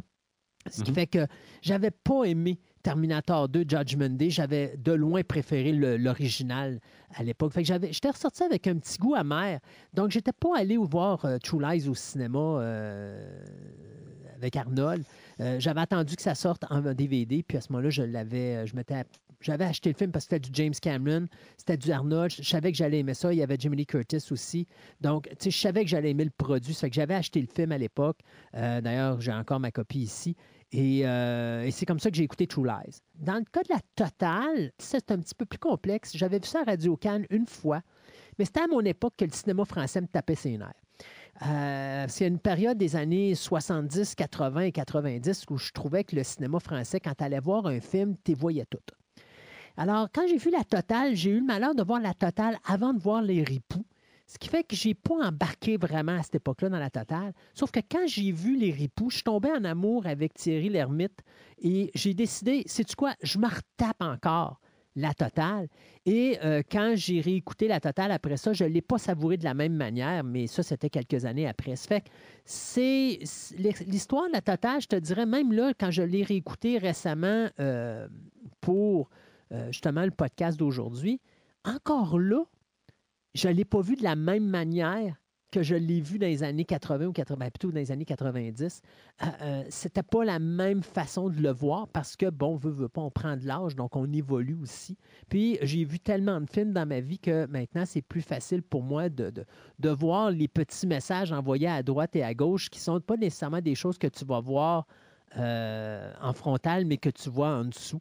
Euh, et aussi mm-hmm. savourer certains rôles, comme justement le rôle de Michel Boujna, que euh, Michel Boujna, je tombais en amour avec cet acteur-là, avec trois hommes et un couffin. Et puis euh, maintenant, c'est un grand, c'est un gars qui fait des, qui n'était pas seulement acteur, qui est également réalisateur. Donc, euh, j'adore pratiquement tout ce qu'il fait parce que je trouve que c'est tellement un gars intelligent. Puis quand il fait un rôle, il trouve la manière d'aller chercher les choses intéressantes. Donc, quand j'ai revu pour la deuxième fois la totale, je l'ai savouré beaucoup plus que la première fois. Puis là, je l'ai un peu plus apprécié. Puis, soyons honnêtes, la première fois, je l'avais détesté parce que je trouvais justement que le scénario, il n'était pas raffiné. Il y a un moment donné, il y a des séquences qui sautent du coq à l'âne, puis là, tu comme l'impression qu'il manque 20 minutes d'histoire. Euh, quand je l'ai réécouté la deuxième fois, ben là, j'avais écouté Les Ripoux, je connaissais un petit peu plus Claude Zidi. Euh, donc, j'ai plus savouré. Puis là, ben, récemment, en l'écoutant avec justement True Lies, en ayant la chance de les écouter un à la suite de l'autre, je me rends compte que finalement, il faut voir les deux films parce que chaque film même s'il y en a un qui est fait avec plus de, ben, plus de 100 millions de dollars de budget, puis que l'autre a probablement moins qu'un million de dollars de budget, euh, les deux ont quelque chose de fun à amener euh, dans l'univers. Un, c'est l'aspect James Bond. On parle de True Lies ici avec le visuel incroyable et la mise en scène explosive de James Cameron. L'autre, c'est vraiment l'humour, la mise en place et surtout cet aspect que que j'ai déjà dit au début de l'émission, mais que je vais redire ici, de cet espion qui voit tout ce qui se passe autour de lui, mais qui ne voit pas ce qui se passe en face de lui, puis qui est continuellement. Euh, on dirait, ça serait Mohamed Ali avec une paire de lunettes, puis qui ne voit pas les coups arriver parce que l'adversaire en face de lui est tellement évident qu'il s'en occupe pas, mais il s'occupe de la foule à côté pour faire des babayes puis des spider ça. Alors, ça donne à peu près l'impression que j'avais en écoutant justement la, totale. C'est J'ai savouré la totale à cause que justement, là, je le vois d'une autre manière, une manière plus adulte, mettant moi-même ayant une famille et tout ça. Euh, fait que c'est quelque chose que je trouve qui est vraiment intéressant au niveau de la totale à regarder comparativement à True Lies, où là, ben, c'est vraiment la mise en scène explosive. Le, le film commence, puis tu sais que ça a coûté 100 millions tu l'as dans le visage. Ah, ben oui, ben oui. Ça, ça, look budget élevé. Euh, et ça, ça, fait que c'est une des meilleures productions, tant qu'à moi, d'Arnold, parce que je continue à dire que c'est un de ses meilleurs films en carrière. Au niveau acting, je trouve que c'est un de ses meilleurs films en carrière. Ben, il est rendu à pas loin de 20 ans d'expérience aussi. Là. Euh, rendu là, oui, effectivement. Oui, euh, je pense que c'était euh, Hercule à New York, euh, quelque chose comme en 74. 76. 76. 76, si je fait que, En tout cas, tout ça pour dire qu'il y avait quand même un bagage, de, surtout les, 15 dernières années. par la partie de pas mal Conan le barbare. Je pense que c'est ben, pas mal tout. Il y a quelques rôles, mais effectivement, je pense que ce qui l'a mis sur la map, c'est vraiment Conan le barbare en 82.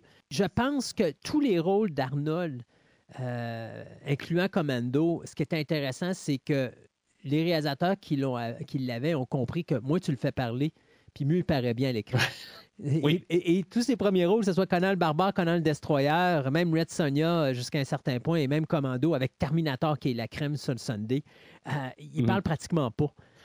et, c'est ce qui fait que le monde je pense que le monde ont, accroché sur Arnold parce que s'il aurait parlé puis il aurait fait des, il aurait fait du Shakespeare, je pense que sa carrière aurait arrêté pas mal au début. Mis à part Terminator, qu'est-ce qui est peut-être sa meilleure performance jusqu'à là? Ah, euh, c'est Conan. c'est quand même pas. Conan, le barbare, oui, définitivement. Prédateur, quand même. Euh, ça, ça arrive plus tard. oui, mais c'est quand même un rôle qui est quand même assez bien taillé pour lui, je pense. Euh, puis je pense que là tu peux vraiment l'appeler acteur, Twins. Oui, ça fait longtemps que j'ai écouté. Ça, c'est 88, là. Euh, je pense que c'est vraiment là que tu peux considérer qu'il commence vraiment sa carrière d'acteur-acteur. Euh, parce qu'après Ouais, ça, il y a Total. Recall. Mais après ça, il s'en Ouais. va au Kingdom Garden Cup. Euh, il commence à faire des petits rôles, là, Last Action Hero. Il fait des petites affaires à droite et à gauche Mm. qui, justement, euh, font en sorte que euh, là, oh, minute, OK, Arnold, c'est pas juste des gros bras. Il est capable de faire autre chose. Et je pense que c'est vraiment Twins qui largue à ce niveau-là. Parce que, soyons honnêtes, là, à part Predator, entre Commando puis euh, Total Recall, là, euh, t'as Raw Deal, petit film Mhm. policier de série B qui est pas terrible. Running Man, qui est loin d'être le film du siècle. Puis Red Heat, qui est peut-être celui Hmm, qui Running revient... Man, euh, Ouais, Running mais- Man, c'est pas le film nouvelle du de siècle. Stephen King. Oui, mais c'est pas le film du siècle. Moi, personnellement, je continue Non. à dire que si on faisait un remake aujourd'hui, ce serait probablement meilleur que l'original. Et Red Heat, qui est quand même pas si pire, parce que là, dans Red Heat, il y a quand même euh, Bellucci qui est à côté de lui, qui euh, l'aide un petit peu au niveau tonus humour. Mais Je trouve que c'est une bonne Ouais. introduction à Twins. Euh, mais encore là, il y a un rôle sérieux, il dit pas grand-chose. C'est le gars qu'on voit Ouais, ouais, depuis... c'est- il joue un russe. Ouais, il joue le russe, l'armoire à glace. russe froid. Puis... Les phrases de I'll be back, c'est le genre de dialogue qu'il va avoir dans Red Ouais. Heat. Mais dans Twins, Twins, il est vraiment. Écoute, là, il y a, il y il y le Love Interest avec Kelly Preston. Euh, il, il fait des choses qu'il n'a jamais faites avant. Donc, moi, je pense que vraiment, Twins, c'est- là qu'on dit Oh, attends une minute, Ouais. Arnold, il est peut-être. Là, il y a peut-être quelque chose qui peut nous offrir de plus que des gros bras puis euh, quelques one-liners. Là, le, le- le film aujourd'hui, euh, on a parlé de, qu'on les écoutait sur quel format. Tu dis que tu as encore dans ton DVD là, de vraiment mensonge de l'époque. Euh, Ouais, je je veux dire, il a fallu que je le fasse importer de l'Allemagne ou de la Suisse ou je ne sais pas trop exactement quoi pour pouvoir l'avoir en Blu-ray parce qu'il n'existe pas euh, en format euh, nord-américain. Parce que Cameron, euh, d'après ce que je peux comprendre, il n'a pas encore passé son doigt dessus pour pouvoir euh, regarder, là, de sortir une version là, euh, Ouais. acceptable. Je veux dire, dans le fond, c'est pareil pour Abyss aussi, qu'il n'y a pas de version Blu-ray. pas Abyss, il n'y a, pas de- version Blu-ray d'Abyss, OK? Ben, moi, j'ai ma version Non, bêta. a- Mais moi, j'ai ma version DVD. moi. Il y a DVD. Il y a le DVD qui, Est, le bêta, qui, qui est le bêta, là, mais- euh, le, bêta, le bêta de notre génération. Mais, euh, Mais c'est comme Terminator 2, je pense que c'est quand, quand il a décidé de la faire sortir en 3D, qu'il a décidé de travailler dessus. Il, y avait une version DVD, euh, Blu-ray avant, mais c'était pas comme une version certifiée ou c'était Ouais, pas une version. euh, tu sais, c'était. C'est juste parce qu'il y avait d'autres productions qui se mêlaient là-dedans, puis que je, je pense que c'est là avec euh, la, la- la version, là, il y a peut-être 5-6 ans de ça, là, quand il y avait euh, sa version 3D. honnêtement, euh, parce que moi, je pense que le gros défaut de True Lies, c'est la séquence finale avec l'avion sur le bord du building, que je trouve qu'aujourd'hui, les effets spéciaux ont vraiment mal vieilli. Euh, je pense que, tu sais, il a, il a- il a poussé un petit peu trop la technologie pour ce qu'il était capable de faire à l'époque. Puis c'est plate parce que son film, jusque-là, était parfait au niveau visuel. Puis là, je, trouve que Ouais, ben là, le- ça, ça- ça c'est toujours les écrans de fond. là. Ouais, C'est ben c'est les, ça. les écrans bleus, puis ça fait dans le même, ils sont Exactement. puis il aurait pu trouver une manière originale, euh, comme à un moment donné, là, ils, ont, ils ont trouvé pour une des séquences euh, où est-ce qu'ils ont construit un- une réplique du Harrier, un- une réplique du Harrier sur le toit d'un building pour que quand il y a le combat à l'épée, euh, pas à l'épée, mais au couteau entre les deux, le héros puis le vilain, que tu Mhm. vois la ville de Miami en arrière-plan. Donc, ça donne l'impression qu'ils sont vraiment dans les airs, alors qu'en réalité, ils ne le sont pas. Mais l'avantage de ça, c'est on a joué avec du pratique pour nous montrer Ouais. un visuel. Là, on tombait dans le numérique et je pense que c'est ce qui tue le film à la fin parce que, tu sais, quand, euh, quand tu, ben, tu sais trop puis que ça paraît, tu es peut-être mieux de présenter moins puis que ça paraisse Surtout moins. que c'est ta finale. Surtout que c'est ta finale. ta finale. Exactement. Euh, donc, je pense que s'il retravaillerait le Blu-ray disc, il n'y a pas le choix, il faudrait qu'il la refasse la séquence au niveau du numérique parce que Ah, sur le Blu-ray, ça va paraître, ça va être horrible. Là. Ça- écoute, déjà sur le DVD, moi, paraît horrible la séquence, puis j'ai une 32 pouces à la maison. Imagine-toi si tu écoutes ça sur un grand écran avec, euh, avec un Blu-ray disc, ça va être tout simplement horrible comme qualité. C'est peut-être la raison pour laquelle il ne se force pas bien à mettre ça dans le Blu-ray présentement, parce qu'il sait qu'il faut qu'il réinvestisse de l'argent sur le film. là. Ah, OK, ouais, non, ça, ça a du sens. Ça a du sens. C'est Je dis pas que c'est ça, y a, mais il y a moi, des films. moi, non, non, non, non, mais je veux dire que c'est c'est ça qui est. C'est niaiseux, puis c'est probablement pas quelque chose de bien, bien compliqué à faire, mais il faut qu'ils prennent le temps pour le faire. Ouais. C'est qu'il y a surimpose des affaires pour sais, puis faire des petites corrections, puis c'est juste que là, il est sur Avatar euh, 3 là, en ce moment, puis après ça, il va être sur Avatar 4, Quatre, puis puis quand il va être rendu à Avatar Avatar 9, puis euh, tu sais ça, puis là, il est rendu déjà à 87 ans, genre, là, fait que... c'est cool. Mon Dieu, James. Cameron, es-tu vraiment si vieux que ça? 87 ans? Je pense pas. Ben, il, a quoi? Il, a, il a- il a- il a à peu près mon âge. euh, Non, il a 68 ans, James Cameron. Ah, OK, bon, c'est pas si pire. Il est pas. Il y a Ben, encore, je- encore excuse, j'ai juste vu les... je- excuse, 68 puis 86. J'ai juste inversé les deux chiffres. Reste Que tu vas voir mon âge, tu vas comprendre Ouais, c'est ça. Reste, reste respectueux envers nos réa- réalisateurs canadiens. On n'en a pas beaucoup qui sont bons, là. Mais tu, tu m'ouvres la porte quasiment. euh, à, à Fantastica, souvent, je t'entends parler, je ne veux pas dire contre James Cameron, mais puis depuis le début du podcast, je te vois quasiment être sur le côté à Cameron, puis donner des, donner des fleurs à Cameron. Puis souvent, je sens que c'est quelqu'un que euh, d'un côté, t'aimes pas trop, ou quelque Non, chose de même. ou, ou ça a peut-être changé Non, là, de- pas, non, pas pantoute. Mon objectif, c'est- mon- mon- ma vision de James Cameron ne, changera jamais. C'est que James. Cameron est un des meilleurs réalisateurs à Hollywood. Il est un technicien hors pair. C'est un vrai son of a bitch sur le plateau de tournage. OK, c'est bon. OK? Je, veux- je Euh, veux juste mettre ça clair. Et ce qui m'amuse, il y a une anecdote sur True Lies qui va un petit peu vous expliquer le genre de comportement qu'a Cameron. Cameron veut pas avoir un directeur photo très connu sur son film. Donc, il va prendre un gars avec qui il a travaillé à droite et à gauche, mais le gars n'est pas habitué à faire des super grosses productions. Le gars fait surtout des, productions secondaires. Donc, il n'a pas vraiment fait de grands films. Euh, arrive bien sûr sur le plateau de tournage, commence à faire la direction photo. Et la direction photo, c'est quoi? C'est l'éclairage. Donc, est-ce que la scène va être bien éclairée? Tatati, tatata. Donc, Cameron va dire, voilà ce que je veux.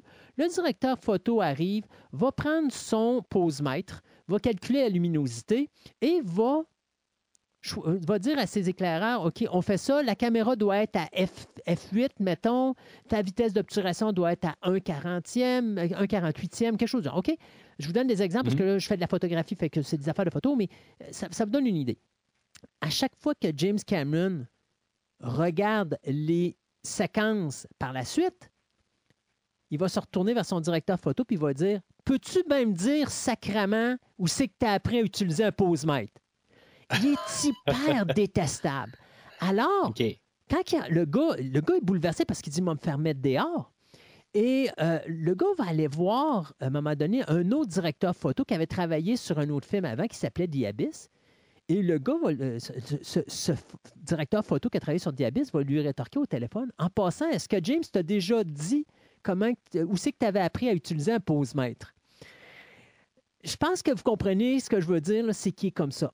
James Cameron peut être un. C'est un perfectionniste. C'est un gars qui dormira pratiquement pas. C'est un gars qui va travailler 18 heures sur 24, si c'est pas 20 heures sur 24. Puis savez-vous quoi, après six mois, alors que tout le monde est fatigué, lui, il va continuer à être sur le plateau de tournage puis exiger la même intensité. Donc, au niveau perfectionniste, au niveau visuel, c'est le meilleur réalisateur, ou sinon un des meilleurs réalisateurs à Hollywood. Comment Mais- être vivant ouais. sur un plateau de tournage? Oubliez ça, c'est un être cruel. Et je le déteste pour ça. Euh, je voulais qu'on. Juste qu'on mette ça sur la table. C'est ça. Mais- suite. je respecte l'œuvre parce que je respecte le réalisateur. Je respecte pas l'être humain. C'est pas pour rien qu'il est divorcé à multiples Ouais. reprises puis que ses femmes n'ont jamais été capables de le toffer. S'il y a une femme qui l'a toffé pendant des années, là, puis qu'elle est faite forte, là, euh, dites-vous une affaire, là, c'est parce que cette femme-là est vraiment faite forte dans la vraie vie. On pense à euh, Linda Hamilton, on pense Mhm. à Catherine Bigelow, qui est devenue une des meilleures femmes réalisatrices à Hollywood. C'est des femmes de caractère qui sont capables de supporter son sale caractère de cochon.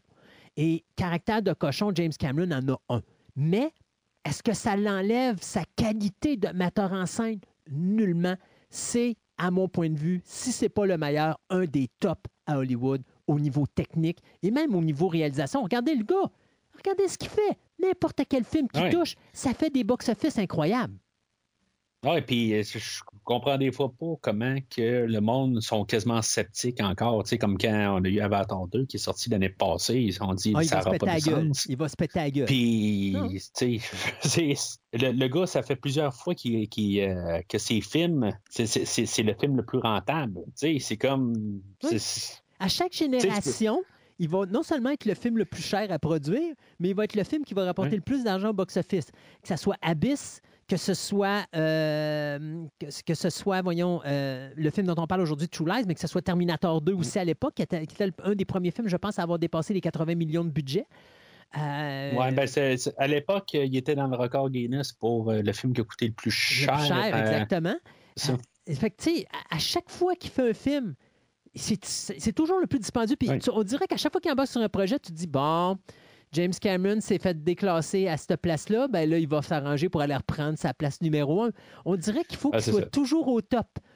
Et, et Ouais. il s'arrange toujours pour être au top. Ben, hein. c'est sa motivation, C'est sa motivation, exact. C'est ça. Puis euh, c'est pas une mauvaise affaire non plus. Non. Je veux dire, c'est- de la bonne motivation, dans le fond. Oui. là qu'il c'est là qu'il vise. Et soyons honnêtes, c'est un Canadien. C'est un oui, des ben c'est ça. Fait que, C'est ça. Quelque chose qui est pas nécessairement tout le temps su. Peut-être qu'on le sait parce qu'on est Canadien, mais c'est pourtant, il fait des productions américaines, puis tu sais, c'est comme le film aujourd'hui, c'est totalement américain. Tu n'as quasiment pas film plus américain que le film aujourd'hui dans toute sa carrière. là. Exact. Ben, le gars est né en Ontario, mais tu sais, c'est comme Denis Villeneuve qui est né à Montréal. Je veux dire, t'as- Ouais. T'es- t'as- quand tu as des réalisateurs canadiens qui savent ce qui est bon pour eux autres, là, ils quittent le, Ca- le Canada puis ils s'en vont ailleurs. Euh, c'est un peu comme les Français Ouais. ont fait, euh, c'est ce qui a fait que le cinéma français a évolué. Luc Besson, Jean-Jacques Hano, tout ça, c'était des gars qui voulaient faire un certain type de film. La France ne voulait pas les laisser faire.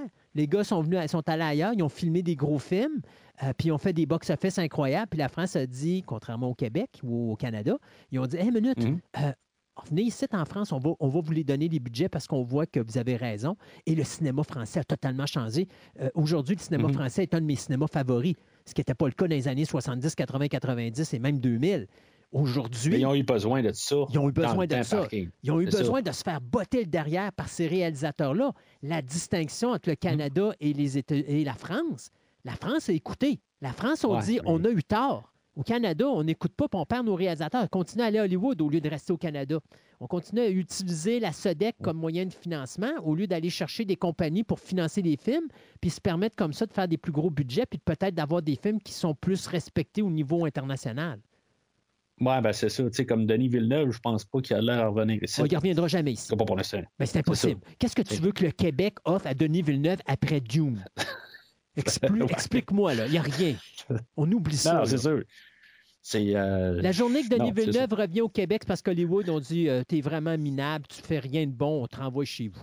Ouais, c'est ça. À moins que ça plante solide sur Doom 2. Ah, puis, puis même- non, mais c'est ça, mais qu'après ça, il fasse quelque chose d'autre, puis que ça plante solide. Puis, tu sais, même là, je. Je, pense qu'il a prouvé à euh, Hollywood qu'on peut lui remettre des projets d'envergure technique, qu'il est capable de les réaliser.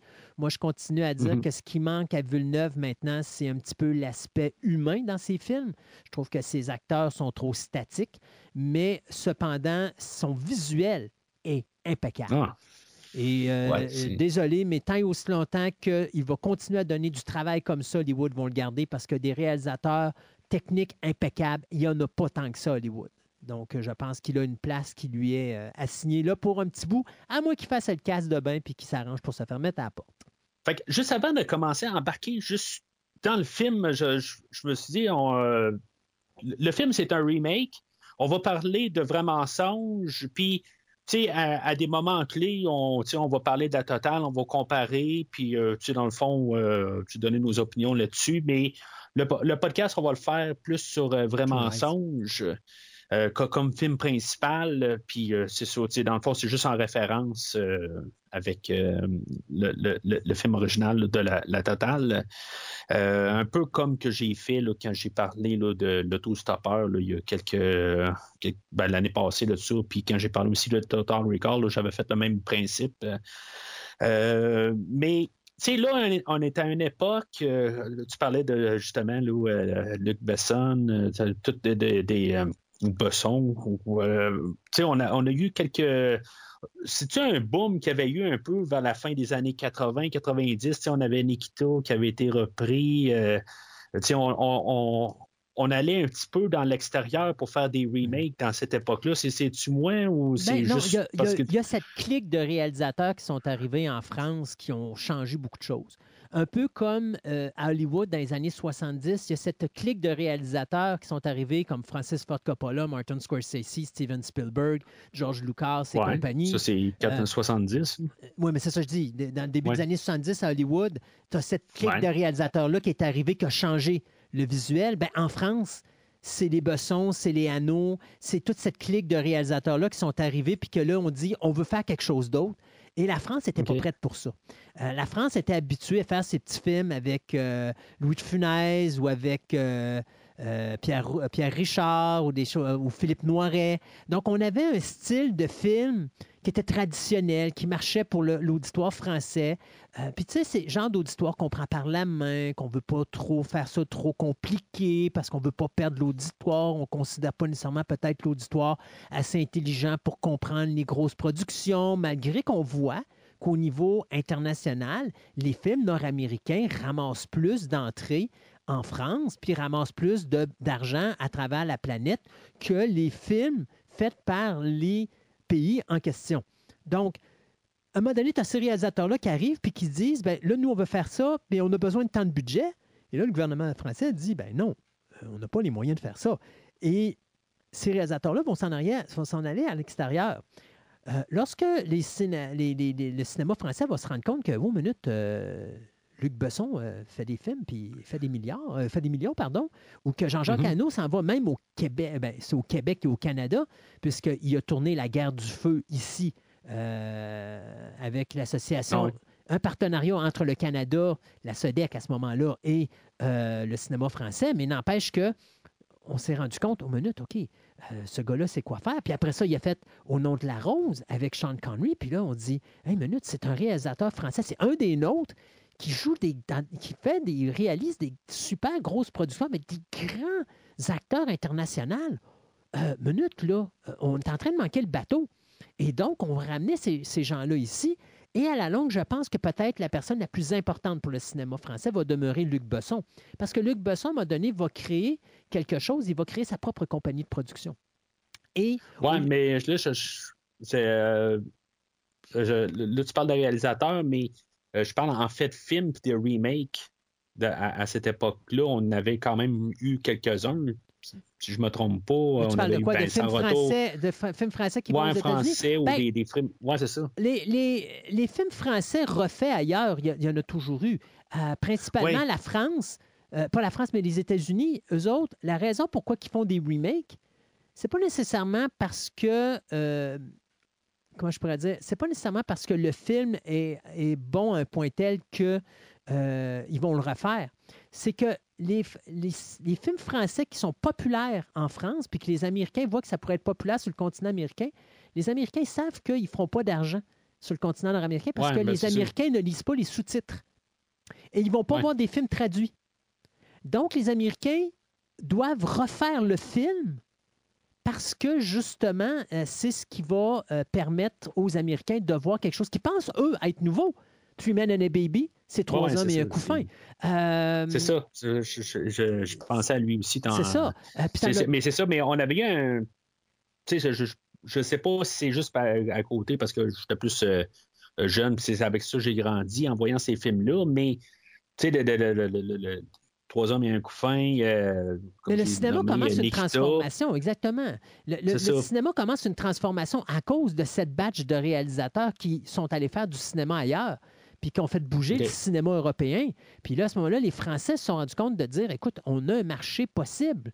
Euh, et, et c'est ce qui va par la suite amener tout ça. Et Besson devient la, la- la- la clé principale parce qu'après ça, lui va créer sa propre maison de production.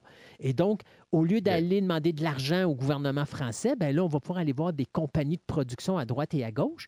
Et là, ça va ouvrir la porte à faire de la belle production française. Aujourd'hui, maintenant, les Français vont voir Netflix qui va financer une partie de leurs films, vont voir Apple TV, vont Ouais. voir ci, vont voir ça. Là, on va chercher du côté de la France du financement international pour faire des films internationaux, alors qu'au Canada, on continue à être euh, à attendre que la SODEC nous donne des, des fonds puis des, puis des ça, puis on continue à faire des films qui sont très statiques du Canada, qui sont pas mauvais nécessairement, mais qui, Non, non, mais qui il sont y, a- il y a pas une qualité qui a augmenté quand même. oui, mais qui sont pas temps, compétitifs sont- avec l'international.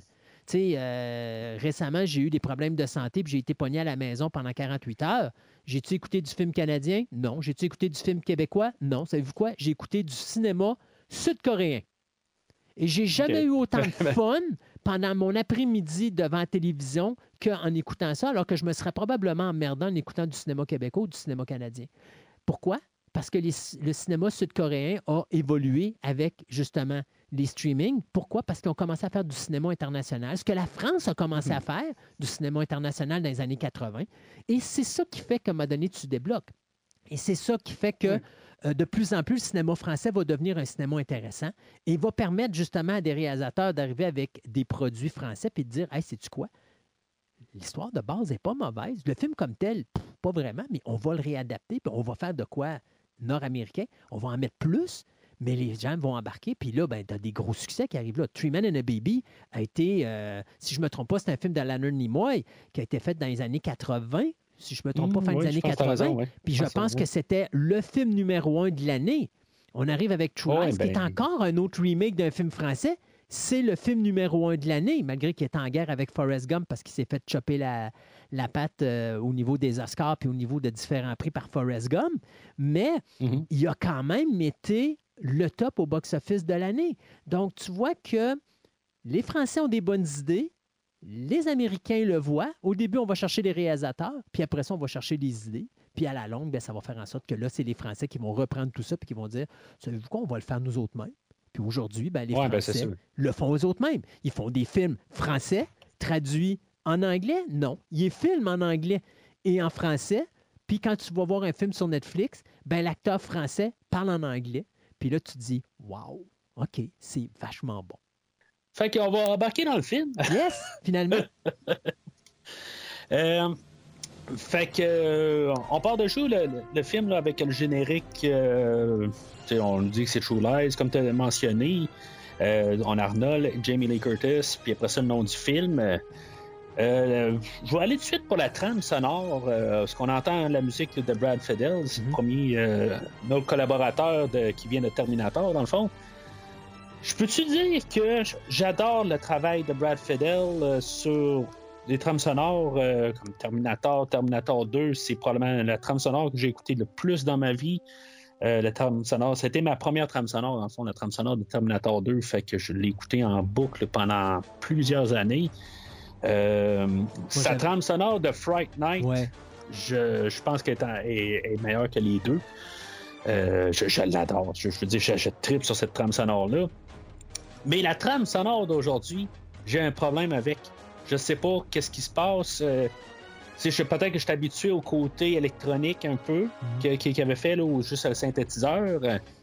Euh, Puis là, on est rendu avec un orchestre. Euh, D'après ce que je peux comprendre, dans le fond, il y a l'orchestratrice, ou je sais pas trop, là, Shirley Walker, qui fait la musique là, euh, tu un Ben- peu partout, là, dans le fond. Ben, morte maintenant, Sh- Shirley Walker, oui, mais, euh, mais sauf qu'elle a euh, retravaillé ses affaires Ouais. pour le film aujourd'hui. Tu sais, fait que je, je sais pas si Brad il a juste écrit comme les thèmes, puis elle a tout orchestré ça. Je sais pas, j'ai de la misère avec la musique qu'elle film aujourd'hui. Honnêtement, je, je- Ben, la thématique, la, musique thème est pas mauvaise, mais euh, non, effectivement, t'as pas, t'as pas d'ambiance euh, musicale dans, dans True Lies. Ah, mais- la, la, la tune thème, je, je, même pas je sais pas. euh, Ben, non, non, moi- je- je- moi- c'est quelque chose, j'ai de la misère en partant le film déjà. Sais-tu, moi, ce que j'aime, ou ce que j'aime à cette époque-là, contrairement à ce qu'on a aujourd'hui. Aujourd'hui, là, tu vas écouter un film, puis la musique, tu pourrais la mettre dans n'importe quel film, puis elle match avec n'importe quel Mhm. film. Quand tu as une musique thématique, que quand tu l'entends, tu sais c'est quel film, pour moi, c'est toujours un winner. Et True Ouais, Lies, comme tel, quand tu entends le thème, tu sais que c'est True Lies. Euh, puis pour moi, j'ai pas de problème avec la musique thème. C'est sûr que c'est pas Terminator, c'est sûr que c'est pas Fright Night, mais ça n'empêche pas que la musique thème, comme telle, moi personnellement, je la déteste pas parce que je suis capable de l'associer à quelque chose, puis je trouve qu'elle Ouais. match bien là-dedans. Mais c'est pas, tu sais, faut dire que c'est sûr que ça, aurait pu être un style de musique un peu James Bond. il aurait pu tomber Ouais. dans ce créneau-là. Je pense que de sortir complètement de ce créneau-là, c'était pas une mauvaise idée. Euh, parce que Non, non, c'est. le fait, le fait d'être totalement différent à ce que tu pourrais t'attendre avec ce genre de, de- de musique ou de film fait en sorte que moi personnellement c'est ce que je, l'ai- je- c'est là que je la remarque un petit peu plus mais pour le reste c'est du traditionnel il n'y a pas rien d'exceptionnel Euh, c'est pas c'est Non. loin de ces autres ces autres compositions qu'il a faites ça je suis tout à fait d'accord avec toi là-dessus mais la thématique ou le thème la musique thème me dérange pas au contraire Euh, moi comme je dis dès que j'ai une thématique que je suis capable d'associer à un film pour moi, je trouve que le, le- le- le- le compositeur a réussi sa job, surtout quand c'est quelque chose que. Tu sais, j'ai pas besoin. Quelqu'un me croiserait dans, dans- dans le chemin et me dirait Es-tu capable de me chanter euh, le thème de True Lies? Je serais capable de le faire. Parce que, Tu peux te chanter, là? Déjà, je t'ai chanté Joyeux anniversaire. Je trouve que c'est assez. Tu as eu quand même ma belle voix chanteuse là, dans, dans ton show. Pour ton cinquième anniversaire, c'était le plus beau cadeau que je pouvais te donner. Mais, mais pas deux. Il a fait sa job sans plus. Euh, Est-ce que c'est Shirley Walker qui a un rapport là-dedans? Je sais pas. Moi, Shirley Walker, à chaque fois qu'elle fait de la musique, cette femme-là, je la, trouve, je la trouvais tellement bonne. Final Ben, c'est. Destination, euh, euh, Space C'est Above and exactement Beyond. ça que, c'est ça. que je dis. C'est comme le mélange des deux. Je- ça marche pas, on dirait. Euh, je, je sais pas, tu sais, elle était pas à l'aise avec euh, qu'est-ce qu'elle s'est fait donner. Elle a essayé de donner, je sais pas, tu sais, euh, son implication. À Brad Fiddle, il a écrit de- de- deux, trois thèmes, puis elle a essayé de réorchestrer ça, mais juste comme ça. Mais son nom n'est pas là ça- ça comme peut-être tel. pas. Fait que moi, je pense pas qu'elle a été Ouais. en rapport avec euh, la composition, sinon son nom aurait été, aurait été à côté de. Non, ben c'est ça, ben, je- tu, peux le trouver dans, le- ben, dans le générique de fin, sais, genre Oui. orchestration, quelque chose de même. orchestration. Mais C'est elle n'est pas compositrice. Fait que ça, Non, c'est ça. C'est ça. Fait que moi, je pense pas qu'elle aille créer des thèmes ou qu'elle aille composer des thèmes à sa façon, surtout qu'au niveau des compositeurs, c'est extrêmement strict. Euh, Quelqu'un qui fait de l'orchestration commence pas à jouer puis à changer, euh, à changer les, les- les- les notes sur une, euh, sur une écriture. Ouais. Euh, Ben, c'est Il vraiment. y avoir des adaptations, des Non, affaires de même. des- Non, oublie que ça. ça, passe pas. Ça, je peux te le dire au niveau musical, là, quand quelqu'un travaille avec une orchestration, euh, la personne qui s'occupe de contrôler la musique donne exactement ce qui est sur papier. Sinon, son nom va être au niveau de la composition de musique. Ah, OK. Ça peut arriver que Fido, à un moment donné, elle, elle peut lui suggérer écoute, moi, je ferais ça peut-être plus de cette manière-là. Puis Fi- Fido va dire oui, OK, je suis d'accord avec toi, mais c'est Fido qui a toujours le dernier mot. Parce que c'est lui le compositeur. Fait que là-dessus, Charlie Walker, elle a juste. Elle s'est occupée de l'orchestre, mais elle n'a pas fait plus. Si elle a fait plus, elle a fait des suggestions, mais à la fin, Ouais. c'est le compositeur qui a son nom sur la production qui dit OK, ça c'est accepté, mais ça devient sa composition. là. Ça ne devient pas la composition de Charlie Walker. Non, non, c'est à, à quelque part, il faut juste blâmer euh, Fidel pour le. Pour la, la- la- Ben, c'est comme le film. Non, c'est ça. Puis en bout de ligne, ben, c'est, comme un réalisateur d'un film. Peu importe l'acteur, peu importe tout, n'importe quoi, c'est le réalisateur, dans le fond, qu'il faut amener ça. C'est lui qui a comme son. C'est, son film. C'est ça, exactement.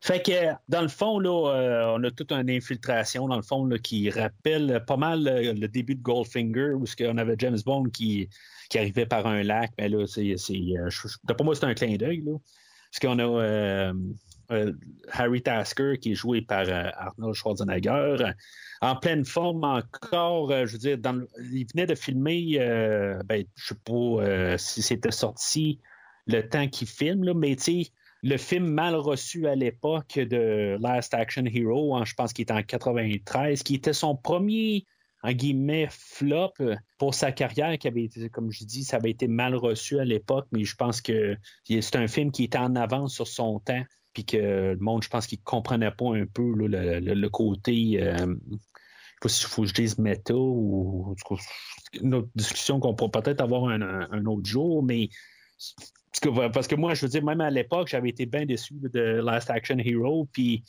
je la réécoute aujourd'hui, puis je me dis, c'est, je peux pas dire que c'est un chef-d'œuvre, mais je, je la regarde d'un autre œil, Il puis tu sais, je veux dire, c'est quelque chose que je voyais pas. Ouais. Oui, oui, c'est ça, il vieillit bien, que, puis il va vieillir même mieux que le film d'aujourd'hui, tant qu'à moi, là. Ouais. Mais c'est une autre euh, discussion qu'on qu'on pourra avoir un autre jour.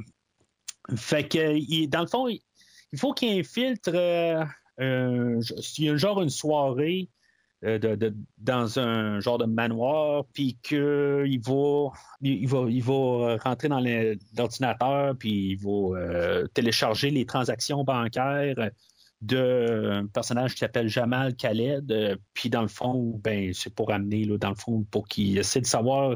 Il y a des, des transactions louches, puis dans le fond, il va en savoir un peu plus euh, sur, euh, ce personnage-là. Tu sais, on a beaucoup d'hommages. Je, prends quasiment tout ça de James Bond. Tu le tuxedo, euh, tu on arrive dans une fête, euh, puis tu. L'année suivante, on allait avoir Pierce Brosnan qui allait prendre le tuxedo, puis qui va faire une scène similaire à ça. Je trouve que dans tout le film au complet, je trouve que c'est quand même ironique qu'il va faire des hommages à James Bond, puis euh, il va apporter sa saveur. Puis il y a des choses que James Bond va emprunter du film d'aujourd'hui. Puis même euh, Mission Impossible que j'ai couvert dernièrement, que j'ai, je dire, je les ai toutes analysés euh, d'un, bout à l'autre, euh, les six films. Parce qu'on va mal enregistré, là, le, septième film n'est pas encore sorti. Puis, il y a des affaires que Mission Impossible a carrément pris du film aujourd'hui pour embarquer là, sa sauce à lui aussi. Je trouve ça comme la genèse du, du, du- du film euh, d'espion action. Je trouve qu'il se fait quasiment dans le film aujourd'hui. Juste pour comme redéfinir un peu qu'est-ce qu'on a parlé tantôt, là, il y a si longtemps que ça au début du podcast. Mais il y, y y a des choses là, euh, que je- je- c'est- quasiment tout euh, directement. là. Puis beaucoup pour l'air de Pierce Brosnan, je trouve qu'on va avoir emprunté beaucoup d'affaires dans, dans le film d'aujourd'hui euh, que, qu'on va reprendre. Mais on est dans la même ère, on, est dans, on arrive là, à la mi-chemin des années 90. Puis comme j'ai dit, euh, Pierce Brosnan, là, il, rentre comme l'agent euh, l'année suivante. Euh, puis là, ben, c'est ça, tu sais, on a. il est en train de comme inspecter tout le monde dans la, salle de réception. Son regard croise Juno Skinner, qui est joué par Tia Carrere. Euh, puis, il va, euh, il va faire un tango avec. euh. il y avait un film avec Al Pacino, je pense, qui avait apporté ça un peu là, quelques années avant, ben, je pense. euh, c'est vraiment drôle parce que Arnold Schwarzenegger, si tu lui demandes qu'est-ce qui l'a effrayé le plus sur la production de True Lies, c'est pas les cascades qu'il a pratiquement faites. D'ailleurs, il y a une cascade qui a failli mourir, mais on en reparlera tantôt. Euh, c'est la séquence du tango où il a dû Ouais. pratiquer pendant six mois de temps la scène, prendre des cours et tout ça parce qu'il voulait déplacer, il voulait déclasser la séquence de tango de Al Pacino dans Scent of Ouais. a Woman, la séquence qui a fait le film Scent of a Woman d'ailleurs. Euh, Est-ce qu'il a réussi? Moi, personnellement, je pense pas, mais il est un bon danseur de tango pareil. Ça mérite, euh, ça mérite quand même de voir ça. Juste pour la scène, c'est un petit bijou. Puis, euh, ben, c'est ça. Dans le fond, on sait qu'il y, a- son équipe avec lui, là, euh, Gibb, euh, et le nouveau Fazil, que dans le fond, c'est ça. Dans le fond, il est juste en train de- d'explorer le- tout le coin. Puis, finalement, ben, c'est ça. Une fois qu'il a fait ses téléchargements, la, sécurité sur place peut se rendre compte que il y a quelqu'un qui, s'est infiltré, dans le fond, puis là, il demande tous les, passeports, de, ben, les cartes d'invitation de tout le monde. Puis, euh, ben, Arnold Style, dans le fond, pour montrer sa carte euh, d'invitation, ben, c'est dans le fond le détonateur, puis qui fait sauter, euh, je me rappelle pas quoi exactement, là, pour partir une séquence d'action qui est, je trouve, pas mal euh, influencée là, par les séquences de ski là, dans les, dans les, euh, James Bond? les franchises de James Bond. Ben, écoute, là, ça euh, faisait très On Her Majesty's Secret Service quasiment. Ah oui, ou Spy Who Love Me Ouais. ou Dangereusement Vôtre, euh, quelques années avant. C'est- toutes les, séquences de ski mises en une. Euh, Mais je pense que c'est pour nous, embarquer dans le style. C'est qu'on a une scène d'action exposée pour embarquer. Tandis que dans la version française, ben, on a, euh, on a une scène d'action qui arrive un petit peu, peut-être à 10 minutes du film. Mais on a le personnage de François qui est euh, avec euh, Albert, puis qui sont en train là, de. Je sais pas, en train de faire de la soudure ou quelque chose de même. Là. Euh, Dans le fond, il est informaticien, je pense aussi, ou quelque chose de même là, dans la version française. Je n'ai pas noté. qu'est-ce qu'il fait là, dans, dans la totale. Mais euh, dans le fond, c'est un petit peu une autre euh, dynamique. Il va y avoir une scène qui va ressembler un peu à ça, là, un peu plus loin, où ils vont infiltrer. euh, c'est comme dans, la totale, on va avoir un peu mélangé les deux euh, premières séquences d'action de la totale. Ben, à l'inverse, plutôt, c'est vraiment ça. Je vais avoir comme séparé un peu le, besoin de la séquence d'introduction, puis la, la, la deuxième séquence où ils se ramassent dans un centre d'achat. Dans le fond, là, les autres vont avoir splitté ça en deux, mais euh, des- pour ces besoins-là. C'est correct, mais pas, on n'a pas bien ben parlé là, de Thierry Lhermitte. euh, puis euh, peut-être on a parlé un peu là, de, de, de Albert, de Eddie Mitchell Eddie tantôt. Mitchell, ouais.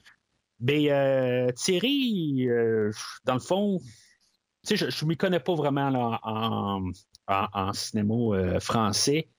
Euh, moi, je trouve qu'honnêtement, il fait une très bonne job. C'est pas le même euh, genre de carrément. c'est, vraiment, je ne veux pas dire à l'opposé de, de Arnold, mais je veux dire, j'aime beaucoup son, son, per- son personnage, sa prestation dans le film d'aujourd'hui.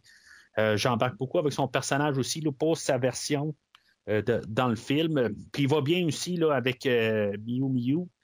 Euh, puis c'est ça, on a parlé de Jamie Lee Curtis. Ben, on a parlé un peu là, euh, il y a tantôt, il y a si longtemps de ça.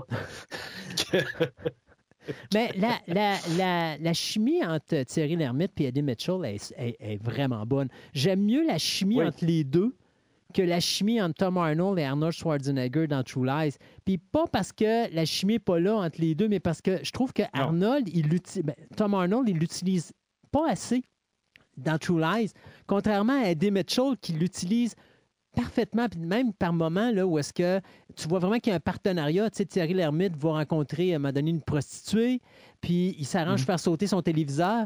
Puis là, c'est Eddie Mitchell qui doit rentrer pour mettre la caméra à l'intérieur du téléviseur pendant qu'il la répare. Ouais, il y a un peu une utilité, euh, Eddie Mitchell. Il y a, il y a une pa- c'est ça exactement, il y a un partenariat entre les deux, contrairement à Tom Arnold, que lui, il est pogné dans la vanne, puis il fait rien d'autre que d'être Ouais. pogné dans la vanne, puis d'être le- l'emmerdeur public en, faisant frustrer Arnold plus qu'autre chose. Mais je trouve que la, la- la relation entre le personnage de François puis le personnage de Albert dans, Toto- dans la totale est beaucoup mieux que la relation entre le personnage de Harry puis euh, le, le- le personnage de Gibb euh, dans justement True Lies. Fait que c- ça revient à ce que je disais tantôt. Tantôt, je trouvais que la totale, tu sais, je t'en disais, c'est plus une comédie avec de l'action, alors que True Lies, c'est plus un film d'action avec un peu de comédie dedans.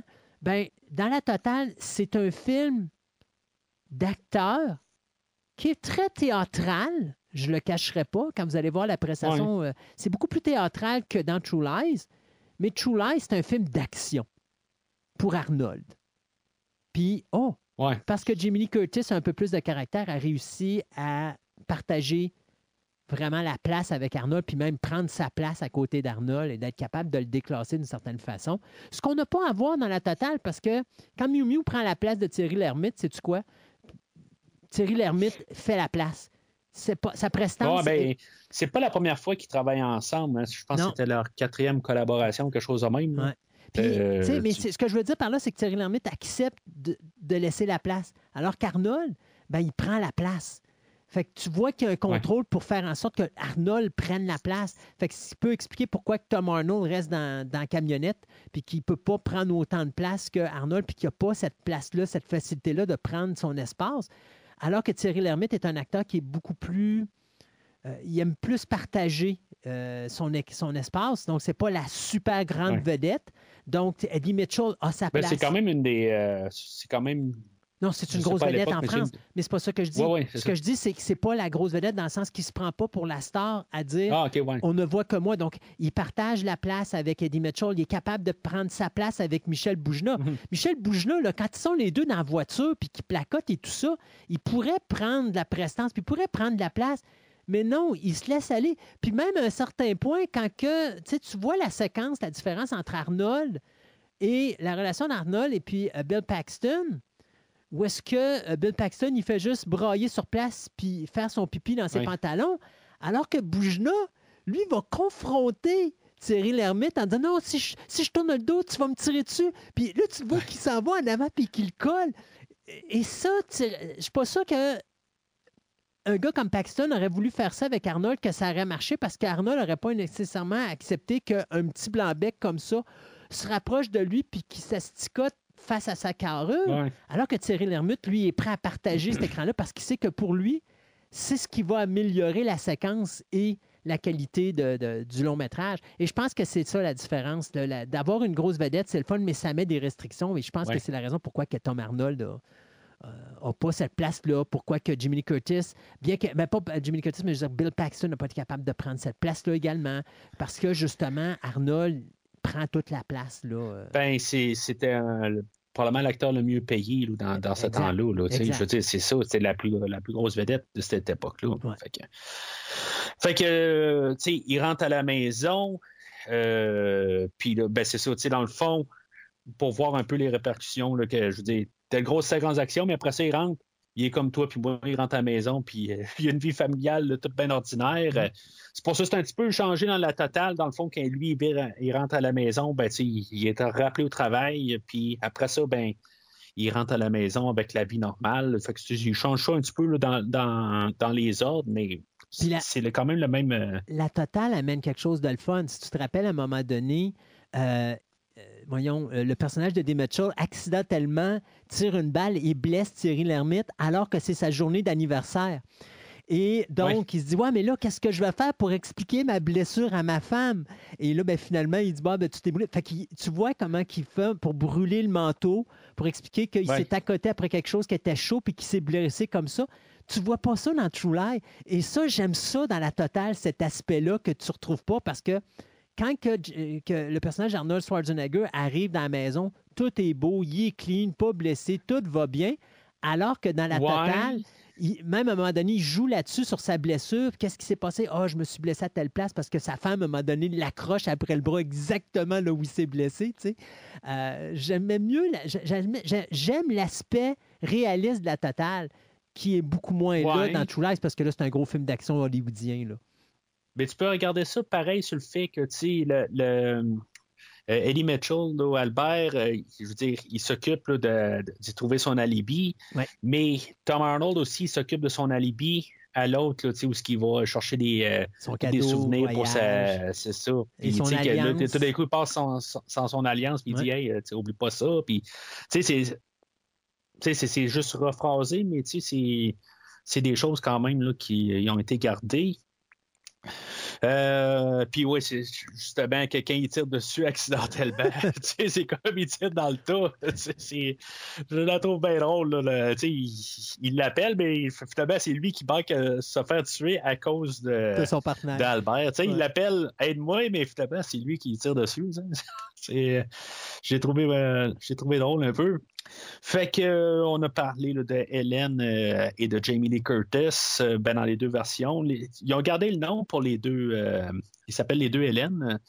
Euh, on l'a pas adapté là, parce Mhm. qu'en français, ben, Harry devient François. Là. En tout cas, Plutôt l'inverse. François devient Harry. Oui, c'est ça, François devient. Il aurait pu l'appeler Frank. euh, il a décidé là, de l'appeler Harry.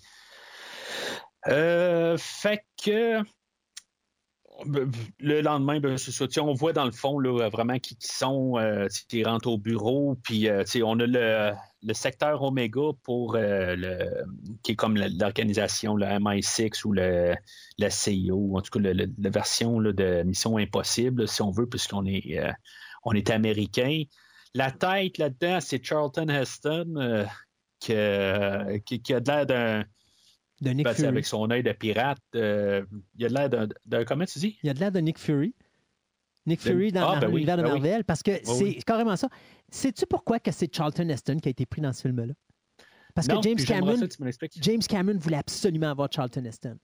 Il dit il n'y a qu'un homme à Hollywood, un seul acteur à Hollywood que je sais que quand il va être dans la face à Arnold, il va l'intimider.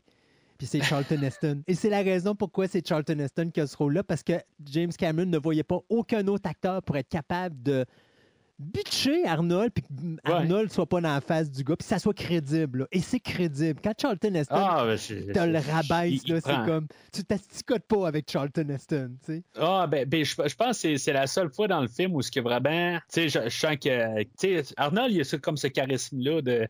Tu sais, que- qu'on la garde, euh, puis tu sais, c'est- comme lui qui prend l'écran. Mais c'est ça, il y a justement. euh, Quand, quand Charlton Heston est là, ben. Je peux pas dire qu'il le mettrait en- au, au même pied là, que. Tu sais, qu'on pourrait arriver marquer. Arnold Schwarzenegger, Jamie Lee Curtis et Charlton Non. Heston parce qu'il apparaît dans deux scènes. C'est ça. Mais, la, la présence qu'il y a, je veux dire, c'est pour, pour ces deux scènes-là, il est là. Ouais. Puis remarque la façon que James Cameron filme la séquence. Il prend des gros plans sur Charlton Heston, il prend des plans éloignés sur Arnold Schwarzenegger pour faire Ouais. en sorte que le personnage d'Arnold soit plus petit que le personnage de Charlton Heston. Ouais. Ben, c'est aussi le, le côté pour montrer l'équipe versus le boss. Oui, mais c'est surtout pour montrer que le gars qui est en avant présentement, Charlton Heston, c'est le boss. C'est pas Arnold. Puis Arnold peut rien dire, puis il peut rien faire. Fait que tu le rabaisses. Et la seule façon de le rabaisser, c'est de le filmer d'un petit peu plus loin pour lui donner moins d'importance. Fait que quand il est dans ses plans, ses plans sont moins zoom in, sont plus zoom out. Mais Charlton Heston, lui, prend tout l'écran. Fait que, imagine, toi, tu l'as vu au cinéma. Donc, tout ce que tu vois dans l'écran de ton cinéma, ben, c'est la face de Charlton Heston. Ouais. Quand tu reprends la séquence d'après, même quand c'est pas nécessairement l'équipe, mais quand tu vas voir Arnold, Arnold, tu vas voir du décor autour de lui. Il est filmé d'un petit peu plus loin. Ouais. Ça, c'est juste pour montrer que Charlton Heston est plus imposant qu'Arnold Schwarzenegger. Ouais. Et ça marche. Psychologiquement, ça fonctionne. Je pense qu'ils font un peu similaire là, avec euh, François G. Lazaro, que lui aussi prend comme toute la place. euh. Ouais, mais Mais son boss, c'est pas pareil. À, à- à- Non, non, non, c'est pas le la même, euh. Non, pas tantôt. Lui, c'est comme. Il est vraiment. Puis je l'adore, l'acteur qui fait le, le, le. Mais ça fait fonctionnaire. trouve. très euh, fonctionnaire. Puis c'est le genre de gars qui sait rien, mais qui sait tout. Alors, il va juste te dire comme ça, mais tu sais, on renvoie personne chez nous, mais on peut les éliminer. Tu sais, il va toujours te dire un petit quelque chose que tu es là, puis tu, tu peux pas l'asticoter parce que tu dis, ouais, OK, c'est correct, j'ai compris le message. C'est subliminal, ces affaires. Là. Il, il est Ouais. pas, il te rentre pas dans la face. Là. Il va te faire des petits messages sais, c'est genre, ben, écoutez, ça fait des mois que vous travaillez ce dossier-là, vous n'avez pas rien trouvé, mais si vous continuez comme ça, je vais peut-être aller prendre la- l'équipe numéro 2. C'est comme tout le monde vient de comprendre que non, non, OK, c'est correct, on va le trouver, le, le- le responsable. Fait que j'aime bien le patron aussi de la totale pour ça. Je trouve qu'il est juste parfait. Oh, ben, je, je, je le déteste pas, c'est juste que. euh, Il est moins rentre dedans que c'est- ça, c'est ça. Dans le fond, euh, tu sais, quand il dit, euh, là, vous avez l'air à me dire quelque chose, peut-être, il y a des mots qui sortent de votre bouche, mais je veux du concret. Tu sais, j'ai pas de résultat, là, Ouais. c'est ça. Fait que, ils, ils sont en train d'analyser le compte de banque là, de Khaled. Puis là, ben, tu sais, ils voient qu'il y a des transactions qui ont été faites là, avec euh, Juno Skinner. Fait que, euh, tu sais, dans la séquence de tango, ben, elle, elle se gardait une carte d'affaires là, euh, cachée là, dans, sa robe qu'elle avait donnée là, à, à, Rita Scar. Puis, fait qu'ils se servent de ça pour qu'ils aillent rencontrer Juno, puis voir qu'est-ce qui se passe exactement, pourquoi il y a des transactions entre elles et euh, leur suspect, là, Khaled.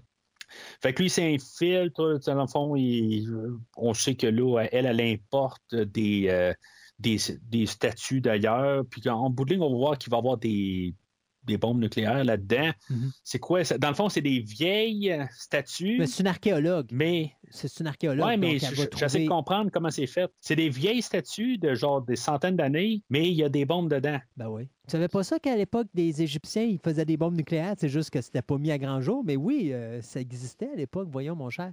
Ils ont créé les pyramides. Ils, ils peuvent créer également de la bombe nucléaire. C'est les, pré- prédateurs qui ont créé les prédateurs. Non, non, mais je pense, je pense, je pense que c'est des, des fautes simplement qu'ils ont refaites. Là. Ils ont probablement dû prendre les vrais, puis ils ont Ah, ouais. cassé une portion, ils ont mis les bombes dedans, puis après ça, ils ont refait la portion, puis après ça, pfft.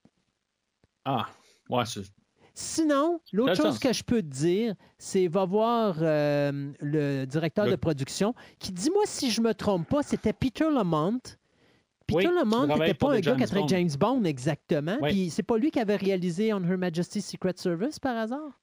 Hmm, je pense que tu as raison. Donc, Oui, je suis sûr, je pense que tu as raison. Je- je- J'ai pas pensé à ça. ouais, et c'est lui qui se retrouve là-dessus comme pro- producteur de- Oui. euh, du visuel. Alors, euh, Oui. va demander à M. Lemont, c'est lui qui va te le dire. Qu'est-ce qui, a donné l'idée euh, autre que M. Cameron euh, de mettre des bombes nucléaires dans des artefacts pensé, historiques? là? Le, le- plus étrange, c'est que j'ai pensé à la production, mais j'ai même pas pensé à la réalisation.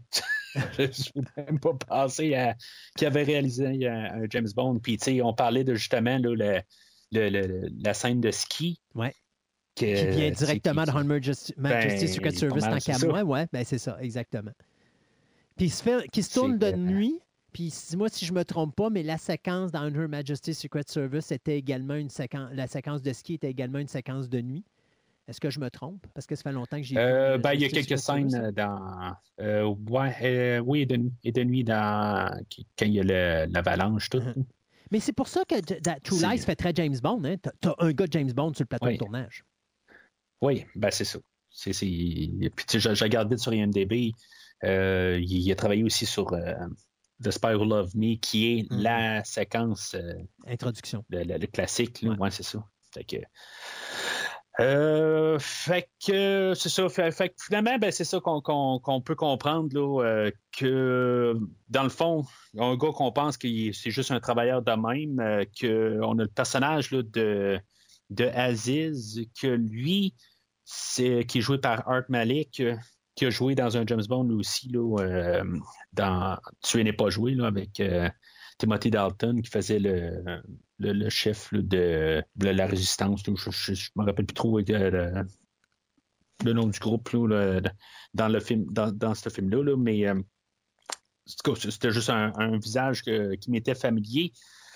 Euh, que finalement, c'est ça. On pense que c'est juste quelqu'un qui est là comme travailleur pour Juno, mais en bout de ligne, c'est lui qui est la tête. Dans le fond, lui, j'imagine qu'il se fait juste se rassurer que les, bombes ont traversé, puis que dans le fond, qu'une fois que sont amenés, ben, dans le fond, c'est lui qui, va euh, prendre le, dessus de l'opération. Je peux comprendre que, ben là, on a parlé tranquillement, on a, tourné un peu alentour de elle, euh, Juno Skinner, qui est jouée par euh, Tia Carrere. Je pense que c'était son temps de gloire, pas mal. Là. Je ne sais pas si elle fait encore quelque chose aujourd'hui, mais je l'avais vu dans Coupe d'affaires à l'époque. Euh, C'est que c'était comme la saveur du moment, je pense. Mais Curry, euh, principalement, je te dirais, c'est Wayne's World qui l'a mis sur la map. Ah oui. Euh, et puis c'est d'ailleurs pour Wayne's- à cause de Wayne's World qu'elle a eu son rôle sur euh, True Lies, qui était vraiment amusant parce que Tia Carrere avait été embauchée pour sept semaines. Puis avec tous les problèmes que Cameron va connaître sur le plateau de tournage, elle va avoir un contrat de sept mois. Mais euh, c'est une actrice qui a été, euh, non, euh, vachement utilisée. Je pense qu'elle a pratiquement une ou deux productions à tous les ans. Puis même encore là, je pense que c'est l'année dernière, elle joue encore dans un autre film qui s'appelait Easter Sunday. Fait que, puis elle a fait de la télévision à travers ça. Fait que non, c'est une actrice qui n'a jamais vraiment arrêté. C'est juste que c'est pas une actrice qu'on va remarquer dans ses films. Mais euh, on- elle, elle est partout. C'est juste que euh, elle a. Je sais pas, c'est pas quelqu'un qui, qui va se démarquer comme les autres comédiens. Ah, ben, euh, je, je- je la remarque quand elle est là. Tu sais, elle a joué dans Call, genre, là, deux ans plus tard, là, euh, elle trois fait ans beaucoup, plus tard. elle là, fait beaucoup de voix off. Hein? Stitch de movie, euh, elle a joué là-dedans. Euh, Batman, elle a fait un film de Ah, Batman, ouais. mon Dieu, Mask of the Phantas, euh, Phantasm. Euh, Ah oui, elle a joué là-dedans? ouais, ben c'est, elle faisait une voix dans ça. Peut-être des euh, films que j'ai couverts au podcast. C'est ça. Donc, tu sais, c'est quelqu'un, tu vois, c'est quelqu'un qui est là partout, mais tu la vois pas.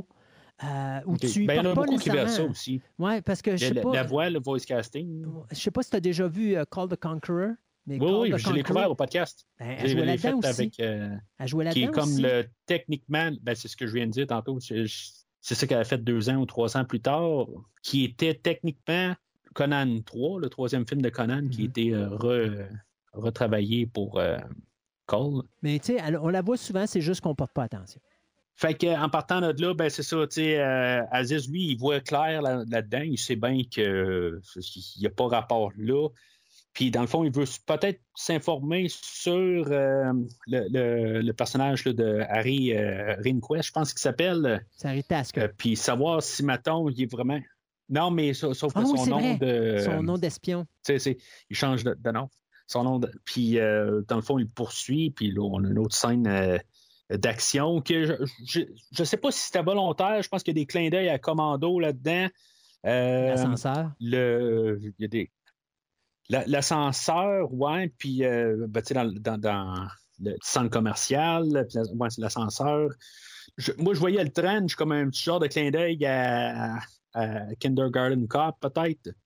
Je sais pas. Si, euh, c'est peut-être moi qui ai Ouais. vu trop loin. Je, je sais pas. Ben, écoute, Le... tu t'as un look, t'as un look euh, Arnold Schwarzenegger, fait que veux, veux pas. Est-ce qu'on fait des clins d'œil? Je sais pas si Cameron perd son Ouais. temps à faire des clins d'œil comme ça. Là. Euh, je pense qu'à un moment donné, il se voit donner. Les lunettes. Terminator. Euh, je pense Ouais. qu'il il se, se voit donner un espace puis il travaille avec l'espace qu'il a.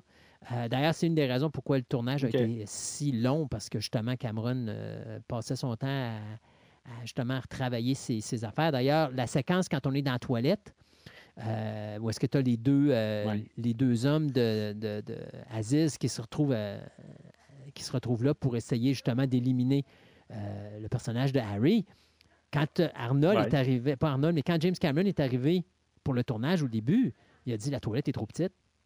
Vous allez me la refaire au complet. Fait que Peter Lamont, il a comme donné euh, comme 48 heures, je pense, à Peter Lamont pour refaire la toilette au complet puis la faire plus grande parce que là, il avait décidé que la séquence qui durait une demi-page dans le scénario allait être beaucoup plus grandiose. Alors là, il a tout refait. Et c'est une des raisons pourquoi le budget a pétaradé comme ça parce que à la fin, on était rendu à essayer de sauver de l'argent parce que le film qui devait coûter, si je ne me trompe pas, je pense qu'il ne devait même pas dépasser le 100 millions à l'origine, euh, a pétaradé euh, à 126 millions total ou 120 millions total. En tout cas, ça, ça- ça a vraiment euh, été une explosion des coûts.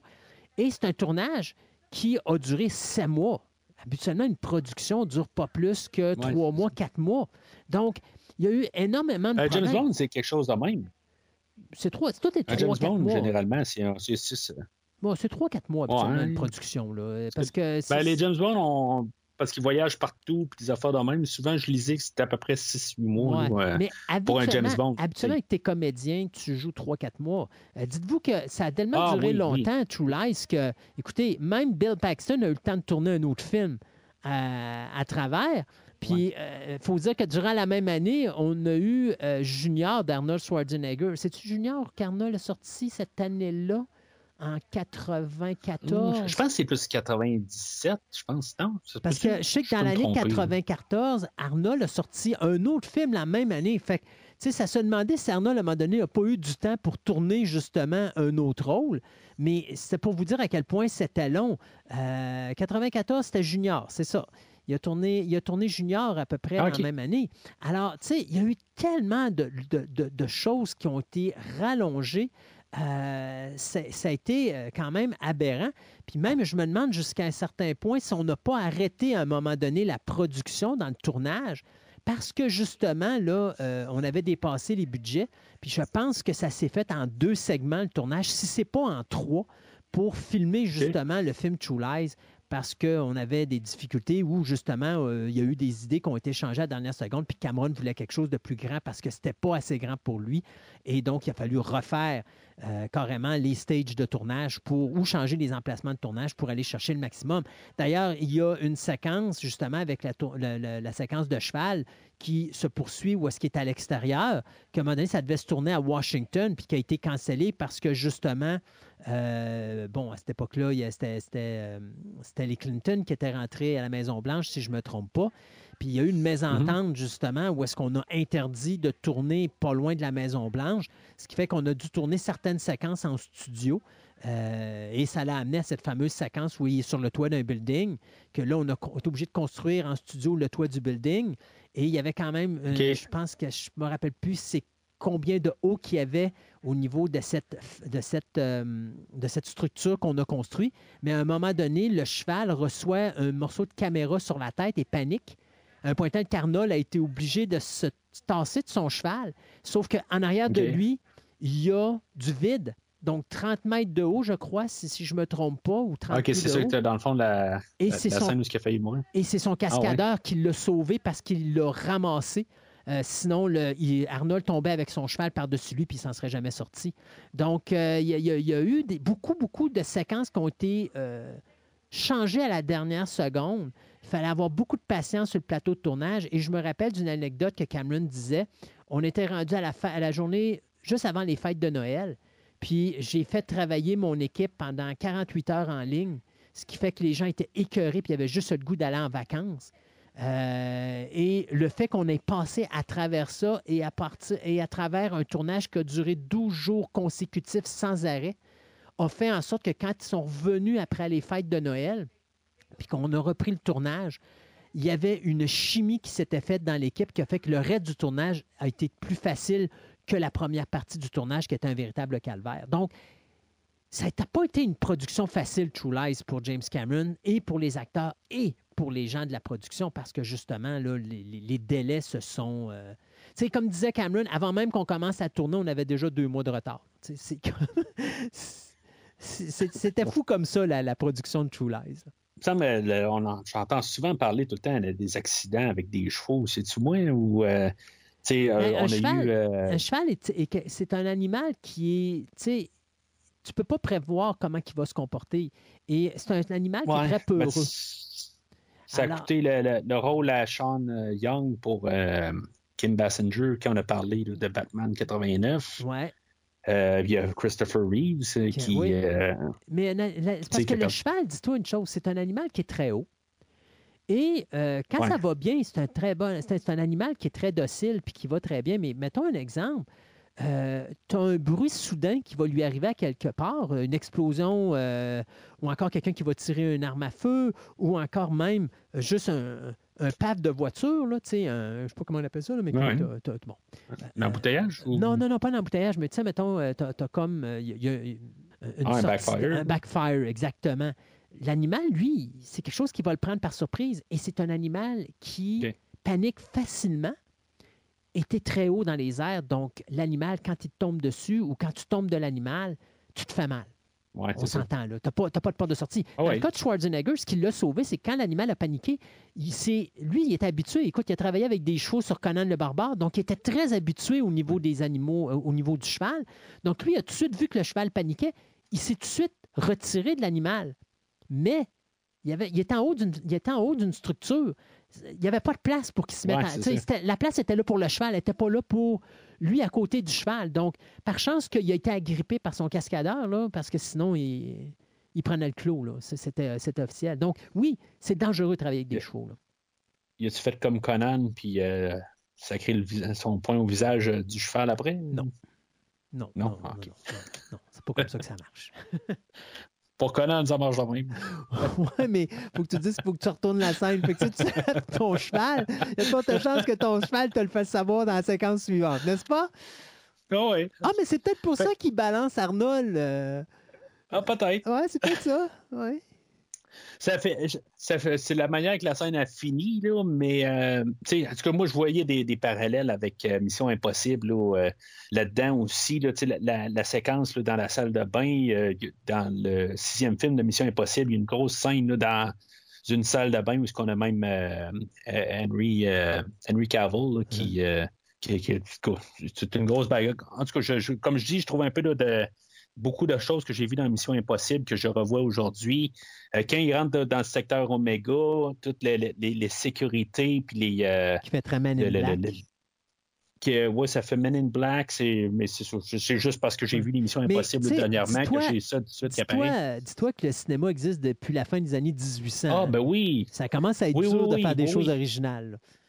Oui, oui, oui, non, c'est sûr, c'est sûr, mais en même temps, tu sais, on est comme avec la nouvelle euh, technologie là, de, de l'informatique, a des choses que, tu sais, on voit déjà au début de l'informatique, puis euh, que, tu sais, ben, on a déjà vu là, des, des cartes d'accès, puis des affaires de même, là, euh, dans les 80 aussi, là, puis euh, peut-être même 70, peut-être même, là. Tu sais, on a vu des affaires de même, mais c'est juste à porter, là, de de cette manière-là, ben, tu sais, je trouve que des fois, quelque chose qui, qui, qui va dans cette ère-là, je trouve qu'on a déjà là, ces visuels-là, on les a déjà là, en 94. C'est plus euh, ce que je veux apporter. Non, je ne crois pas que le film d'aujourd'hui a tout révolutionné. C'est- pas ça que je veux dire, là. Puis que, tu sais, que comme des films comme James Bond ou Mission Impossible vont s'inspirer de ce film-là. Ouais. C'est juste pour le, le début de cette ère-là, ce film-là a comme pris ça tout de suite en partant. C'est plus ce que je, veux dire. Euh, puis, euh, c'est dans le fond, dans la totale, ben, c'est ça que je dis, comme le combiné des deux ensemble, que dans le fond, il y a euh, la, première séquence d'action dans la totale qui est euh, qui, qui va s'infiltrer, il va se ramasser en dessous d'une, camionnette, puis qui va, va mettre un micro, puis euh, que finalement, ben, tu sais, ça va les amener à une, prostituée là, pour, euh, des scènes plus tard, mais toute cette séquence d'action-là, qui n'est pas grande action, mais c'est, le budget qui, qui donne à la totale, ben, mais c'est dans le fond, c'est juste pour qu'il y ait le lien avec le, en guillemets, le grand méchant. Mais c'est ça, c'est comme un peu juste une scène, puis euh, vraiment songe fait ça en deux scènes. Mhm. C'est, c'est ce que je voulais, je voulais apporter comme idée.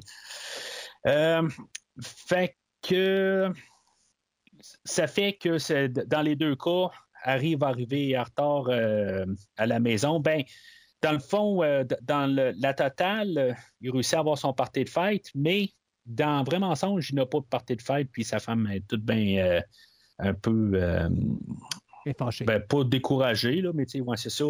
Fait que le lendemain, ben, le, le- le- personnage, euh, ben, tu sais, je dis Harry, mais tu sais, je- Mhm. j'inclus François là-dedans, qu'il se dit, bon, ben, tu sais, je vais euh, essayer là, de, de- faire un petit peu plus là, de mon côté.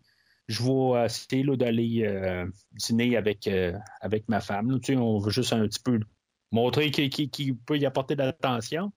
Mais en arrivant au- au bureau, ben, il tombe juste au bon moment, ou ben, au, au mauvais moment, que euh, Hélène, Hélène avec un S, reçoit un appel d'un amant qu'on qu'on va essayer de savoir exactement. Peut-être pouvoir élaborer là-dessus, savoir où est-ce que ça aurait été, là, si, mettons, euh, il n'y aurait pas eu l'intervention euh, de- du personnage d'Harry ou François, là, euh, éventuellement. Euh, mais euh, c'est ça, fait que Simon, ben, c'est ça que tu disais, là, toi, pour Bill Paxton. euh, c'est- c'est- il, il- il est très car- caricature. Euh, ben, Arnold aussi, c'est une caricature en temps aussi. Là, Ben, fait tout que, euh, il va bien. C'est ça. Fait que euh, il va bien dans son film. euh, euh, Il y, a- il y a des scènes que comme j'aime mieux dans une version, puis que les deux ont des, euh, des plus et des moins de tant qu'à moi. Euh, mais j- j'aime bien le, euh, fr- français, là, euh, Michel Boujna. Michel euh, Bou- Boujna qui, qui, qui le fait. Euh, Peut-être la dernière séquence euh, tu sais, qui, qui dit encore Tu as vu mon Eldorado. là, euh, tu sais, je veux dire, on est rendu un an plus tard. là. Oh oui, c'est Tu sais. C'est comme. Tu, l'as encore à vendre. euh, Mais tu vois, c'est là que je trouvais que Boujna l'avait vraiment au niveau de son personnage parce qu'il a jamais. Tu sais, il va même quand tu arrives, comme tu dis, un an plus tard, il déconnecte juste pas. Et, et, Ouais. et- et- et c'est ce que j'aime. Alors que Paxton, puis tu vois la force de Claude Didi face à James Cameron. James Cameron qui fait euh, de l'humour grotesque parce que c'est pas un humoriste à l'origine, fait en sorte que Mhm. Bill Paxton va faire dans son pantalon puis il va refaire la même affaire à la fin. Ouais. Boujna n'a pas besoin d'être physique pour faire de l'humour. Il va le faire d'une façon intelligente. C'est pour ça que je préfère le Simon français que le Simon américain. là. Je dirais que la- la- celle-là que j'ai vraiment une. Concrètement, que j'aime vraiment. Oui, le, le, le, le- le plissage d'un pantalon, euh, surtout la deuxième fois, là, euh, je, je- je trouve qu'il y avait comme rien à dire. Ouais. euh, C'était pas nécessaire. Puis de toute façon, Euh, il n'y a même pas de raison d'être. Non, c'est ça. Euh, mais sauf que la scène que, dans le fond, ils vont le faire passer pour un terroriste, dans le fond, justement, là, que euh, ça va être la première fois qu'il va pisser dans son pantalon, dans la version euh, américaine. Que, tu sais, puis, puis un bout, tu sais, dans le fond, il essaie juste de faire peur. Puis, ils vont tirer à ses pieds. Dans le fond, euh, je pense que c'est Thierry Lhermitte qui va arriver puis qui va tirer au pied de, Ouais. de l'autre juste parce qu'il est écœuré. Il dit, là, dégage. Ben oui, puis l'autre, il veut ça. pas. Puis Il ça. pas, ça. coller. Mais c'est juste que là, il est comme. euh, Puis, puis j'aime ce, que Thierry Lhermitte il fait avec euh, tu sais, le, le fusil. Ça fait une couple de fois qu'il fait aussi quand, quand euh, Hélène, elle, elle, s'est fait euh, voler son, euh, sa, sa sacoche. ben, tu sais, il, rentre un des, des deux voleurs dans sa voiture, puis là, il dit, là, euh, il fait juste pointer avec le fusil, là, tu sais, comme euh, dégage, là, c'est sa manière de. Je- je- ça me fait rire un peu, là, euh, ben, sourire, là, pas rire, là, mais j'aime juste le, fait, là, comme dégage. Puis il fait à. à Michel Boujna, puis, tu sais, dans le fond, il va rien savoir, tu sais. Puis là, il dit, hey, veux-tu bien de sacré de camp? Puis là, il, il est juste tanné, puis il tire au pied. Tandis que dans la version américaine, c'est Tom Arnold qui arrive, il dit, Ouais. euh, dégage, puis il fait juste comme tirer au pied. J'ai comme. Je- clairement, j'aime mieux la, la version française là, de cette scène-là, euh, puis, puis de loin. Mais euh, c'est ça. Fait qu'en tout cas, c'est pas mal là, ce, ce que j'ai à dire sur Simon. Ben, il y y a, ils font pas mal la même affaire. Toutes les, les, les- même, Mhm. toutes les, les dis- tout ce qui est texte, là, ça a été juste retravaillé. Euh, mais tu sais, je je suis pas prêt à dire que Bill Paxton, il fait pas sa job. Il, Non. il fait bien. Oui. Mais euh, Mais le problème, euh, le problème, je pense, avec ce rôle-là, c'est Aliens. Parce que s'il n'y a pas Aliens, Ouais. il paraît mieux. Mais là, à cause d'Aliens, tu as l'impression de revoir un repeat de ce que tu as vu en 86. Euh, fait que moi, ouais, c'est là que il est ça me devenu euh, Hudson. Hein? Ouais, c'est ça, c'est ça. Paxton, si je ne me trompe pas, il est devenu euh, Hudson euh, toute la restante de sa carrière, probablement à cause de. Ben, il a de- fait de- des bons rôles. Parce que, tu sais, moi, Twister, il fait pas Hudson pour Saint-Saëns. Non, mais non, euh, mais euh, là-dedans, c'était comme Cameron, c'est là qu'il l'a mis. Puis c'était comme, OK, sais-tu quoi? Tu vas me faire exactement la même affaire que tu as fait dans Aliens. Puis tu sais, tu vas faire le petit chialeux, le petit braillard. Puis, puis non, c'était comme, c'était pas ça, c'était pas ça, Simon. C'était pas un braillard. Au contraire. Il- oui, c'est le gars qui veut pas mourir puis que là, il est pas dans une mauvaise situation. Mais c'est le gars que, justement, il est tellement con, excusez l'expression, mais il est tellement con qu'il comprend pas que s'il continue à s'avancer vers le gars, à un moment donné, le gars va lui tirer dessus. c'est Ouais. ça. Et, et- et c'est ça qu'il n'y a pas avec, justement, Paxton, parce que Paxton fait juste répéter Hudson. Et je trouve que c'est triste parce que ça enlève le charme du personnage d'une certaine façon. Parce que moi, tout ce que je vois, je vois pas. Ouais. Je vois. Je vois Alien, je vois 80, tu sais, je vois 1986. je- Ouais. Mais la scène dans le campeur, quand il est en train de- de- de- d'essayer de, de- coucher avec Hélène, euh, j'aime mieux la scène. Je trouve qu'elle est mieux, euh, Ben, elle est mieux, montée Ça se peut, oui. par, euh, par Cameron que la version française. Il paraît quasiment un violeur euh, dans la version française. Tu sais, il saute dessus. Là, Tu sais, je, je veux que tu sois ma femme. Puis, euh, tu sais, c'est comme, euh, elle dit rien, puis il, il est comme sur elle. là. Tu sais, C'est Mhm. comme. pour ça, quelque part, cette scène-là, là, je l'aime de loin.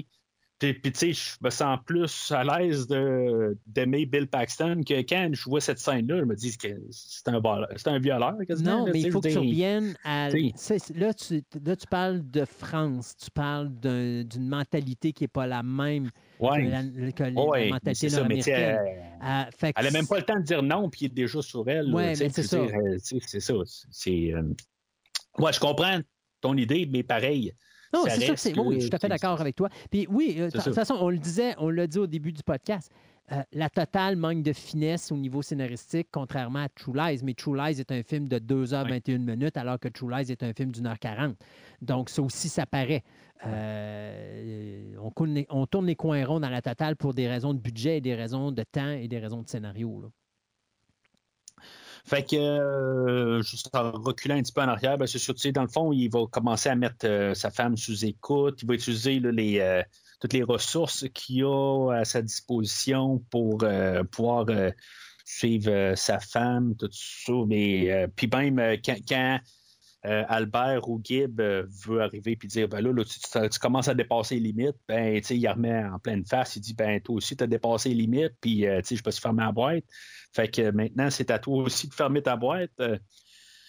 Euh, c'est tout ça pareil? Juste par question de moralité. puis c'est pas faux qu'est-ce que Gibb Albert lui dit, tu sais, que t'es pas là, tu sais, je veux dire, tu, tu- sais, elle n'est pas faite en bois, là, tu sais, après un bout, il y a quelque chose qui se passe. Puis ça, dégénère comme que ça fait, puis c'est en guillemets normal.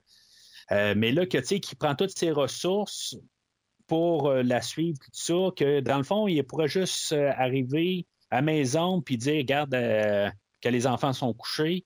Ben, les enfants. En France, c'est les enfants, puis en, au- en américain, c'est juste euh, une Une. fille.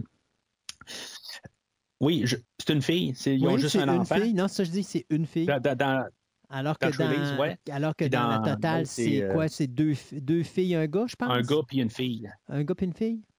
Il y Moi, a je pensais une, y en avait ben, il y a trois. au moins une petite fille, puis Moi, je Ah, pensais ben, qu'il était trois, moi. Moi, je ce pensais sont y avait pas, trois euh, enfants. ben, il y a le, le petit gars qui est un peu important. Ah oui, c'est vrai. Il y a l'autre qui. La, la- Non, t'es peu. C'est, le, gars qui vole l'argent, puis dans la version américaine, C'est la fille qui ouais. vole l'argent puis qui s'en va en bicycle. Ça, c'est correct. Mais c'est parce qu'il me semble qu'à la Puis, fin, quand euh, on voit la table, autour de la table, euh, il me semble qu'il y a un gars et deux filles de mémoire. Moi, je l'ai juste vu une fois. c'est possible. Il me semble que c'est ça. OK. Mais c'est. Hey, le gars qui a vu le film deux fois en En plus. cas, il y a au moins deux, mais il y en a peut-être trois. Oh, Ouais, là, c'est sûr pas noté, ben, euh, c'est ça. Les, les, les, les filles ne sont pas importantes. C'est ça, c'est euh, hors contexte, ça mal, cette affaire-là. Ouais, c'est ça que j'allais dire. Dis pas ça dans ton podcast. Hum, ton cinquième anniversaire va être ton dernier, mais- mon petit pet. Mais ces filles, ils n'ont pas. euh, mais. euh, Non, mais ces filles, ils n'ont pas d'importance dans l'histoire. C'est, je veux dire, c'est son garçon, c'est Oui. tout. là. Puis d'un côté, c'est normal parce que dans le film français, c'est un garçon. Donc, c'est c'est le seul garçon qu'il y a, François. Et donc, par le fait même, c'est c'est Mhm. comme son héritage. Donc, c'est- c'est- veut, veut pas, euh, euh, c'est sa Ouais. fierté, puis c'est le plus vieux en plus. Fait que quand il apprend qu'il va pas à l'école, puis qu'il il- c'est un pickpocket, euh, c'est sûr que là, ça y fait de quoi? Parce que dans sa tête, c'est pas comme ça que je t'ai élevé. Euh, alors que dans True Lies, Mhm. ben, True Lies, il n'y aurait pas eu de fille, puis sais-tu quoi, ça aurait fait pareil. Parce que honnêtement, Elijah Douchkou, il s'en servent pas dans ce film-là. Euh, quand elle vole l'argent, Non. il n'y a pas de continuité sur cette séquence-là, alors que moi, je trouve que ça aurait été intéressant. Puis à la fin, ben, elle, sert juste, elle sert juste pour la séquence finale, juste pour dire que. Mais tu sais, encore là, tu te demandes comment ils ont mis la main sur elle, alors que, Parce qu'il y avait une photo, mais en même temps. mais encore là, la photo, Ils savent- t'as pas d'adresse, t'as rien, puis Ben, ils l'ont trouvé dans le fond dans la. Ben, ils ont découvert c'était qui Harry Tasker. Ouais. Puis, quelque part, j'imagine qu'il doit être dans le, dans le bottin téléphonique. Ouais. Tu sais combien de temps ça a pris au Terminator pour trouver. euh, Ils ont vu Terminator, hein? Ouais, c'est ça. Ils ont regardé. Ouais. En tout cas. Non, mais tu sais, tu comprends que le personnage, le personnage de, de Dana, c'est le nom de la petite fille de- d'Arnold et de Ouais. Lee Curtis, elle sert à rien. Elle sert absolument à zéro. Non, non, non, non. Et, euh, Ouais. et- et moi, ça m'a déçu parce que Elijah Douchkou, quand tu la regardes sur l'écran, à 12 ans, elle a une prestance incroyable à l'écran. Euh, Mhm. Moi, elle bouffe l'écran complètement. Là. Ta voix là, tu as l'impression qu'elle a 16 ans là, quasiment. Là, fait qu'il aurait pu faire de quoi de plus intéressant avec elle que ce qu'ils ont fait là-dessus. Puis je trouve que c'est le gros manquement. Alors que j'adore ce que François fait avec son fils, parce que c'est là qu'on va utiliser l'hélicoptère. C'est là qu'il va utiliser la multitude de voitures pour suivre, son fils, parce que son fils, il sait très bien que son père le suit. Il sait très bien euh, que, là, il essaie de découvrir où est-ce qu'il s'en va, mais il ne sait pas encore que c'est un agent secret. Euh, je la trouve tellement bonne, cette séquence-là, puis il me semble que ça manque dans True Lies, euh, cet aspect familial-là qu'on avait dans la totale. Je trouve que ça manque terriblement. C'est elle, euh, ça a l'air qu'elle s'est fait agresser, pareil, sur Ouais. euh, ce plateau-là. Par le, euh, par le, euh, le même gars qui a qui sauvé, le même gars qui a sauvé la vie à Arnold. Euh, ah oui, ouais. ok, ça, ça là, je ne savais pas. Ouais, c'est le double d'Arnold Schwarzenegger, là, qui est Joël, euh, Joël quelque chose, je ne me rappelle pas son nom de famille. Euh, Puis d'ailleurs, qui par la suite, après, parce qu'Elijah Douchkou a sorti cette information-là, je ne me trompe pas, dans les années 2000 et. C'est pas si Ouais, loin que ça. ça. Et après qu'elle ait sorti cette information-là, alors que euh, le cascadeur a dit que c'était pas vrai, il y a deux mineurs. Ben, il y a une mineure et une mineure de 12 ans et une autre mineure de 16 ans qui sont sortis puis qui ont dit qu'ils avaient été agressés eux autres aussi euh, sur des plateaux de tournage, dont une de 16 ans qui dit qu'elle a été violée. Euh, et il y a Je ne des... vais pas aller jusqu'à savoir qu'est-ce qu'il a fait. Là, Et il y a des rumeurs à- qui disaient justement qu'au niveau d'Elijah Gouchkou, parce qu'Elijah Gouchkou, elle n'a pas été violée, elle a été. Disons que ce qu'elle prétend, c'est que, ouais. c'est ça. Il y a eu des attouchements parce que, bon, il l'a amené dans sa chambre d'hôtel, puis, bon, euh, il serait couché sur elle et tout ça, mais il n'y a pas eu d'agression sexuelle dans le sens physique, là. C'est plus des attouchements et des choses comme ça. Euh, mais de ce que j'ai lu sur la situation, euh, Elijah Douchkou euh, avait une euh, responsable sur le plateau de tournage et la responsable avait vu qu'il y avait quelque chose qui se passait au niveau de, de- de- du cascadeur, au niveau de la façon de la traiter. Et à ce moment-là, elle aurait prévenu des gens de haut niveau, elle n'a pas dit qui, puis on a fait comme si rien ne se passait. Et dans l'après-midi où Elijah Douchkou, où cette femme-là a dit euh, des choses, euh, il y a quelqu'un de l'entourage d'Elijah Douchkou qui a confronté le cascadeur. Et c'était au moment, la même journée où Elijah Douchkou devait tourner ses fameuses séquences avec l'avion où elle était attachée par un harnais. Il y aura une blessure qui va se faire parce que Ouais, Elijah. Douchkou va, va tomber euh, et va se casser des côtes et va être blessé. Donc, euh, et c'était lui qui avait la responsabilité de s'assurer de la, la responsabilité. Donc, est-ce que tout ça est un, est un lieu, ben, est ensemble? Est-ce que ça a un lien? On ne le saura jamais parce qu'il n'y a jamais eu de poursuites criminelles qui ont été intentées contre le gars en question. Mais c'est sûr que c'est louche. Et puis, euh, oui, Ouais. c'est triste. euh, Elijah Douchkou, qui d'ailleurs, tu Arnold, tu as Jimmy Lee Curtis et tu même James Cameron qui sont venus en. Quand elle a fait la- la- la- la- Ouais. l'annonce, qui sont venus à sa, à sa rescousse puis qui ont dit écoute, euh, on, on soutient, euh, on soutient l'actrice et tout ça, puis on trouve qu'elle a du courage et tout ça, mais euh, ça scrape une vie. Euh, imagine son quatrième film Ah, en ben oui, ben oui. ça scrape une vie. Euh, mais en tout cas, c'est. Mais elle a eu quand même au moins une... Ça ne l'a pas arrêté. Non. De... Parce qu'elle a eu une. une- Je pense qu'elle est Ah encore euh, actrice. là. Elle est encore je- ben, moi, je- ironiquement, on parle là, tantôt là, de Tia Carrère, puis euh, moi, je l'ai couvert au podcast dans le film là, de Batman Year One, où elle faisait du, euh, du voice casting. Mhm. Mais c'est. Tout cas, tout ça pour dire que quand même, là, euh, elle n'a pas juste fait du voice casting, elle a fait euh, beaucoup d'affaires. là, euh, ce genre sortie fatale, là, qui, a fait une franchise, je pense. quoi. Mais pour, Douchko, le- calibre par que exemple, Douchko a disparu fin des années 2010 à peu près. Parce que là, on la voit plus vraiment Ah. bien, bien. Là. Elle fait plus Ouais, grand-chose. 2017, dans le fond, sa, sa- dernière. Sa dernière sortie. là. Non, je pensais que je l'avais vu euh, plus, encore plus, euh, plus récente. là, Ouais. mais, là, elle est mariée, fait que je sais pas si c'est parce qu'elle s'intéresse plus à sa vie familiale. Mais euh, effectivement, qu'elle a, là, présentement, elle a disparu de la map. Elle fait, elle fait quelques conventions à droite et à gauche, là, mais on la voit plus vraiment ni à la télé ni au cinéma. là. ouais. Mais c'est triste. C'est une situation triste. Une situation Ouais, c'est que- ça.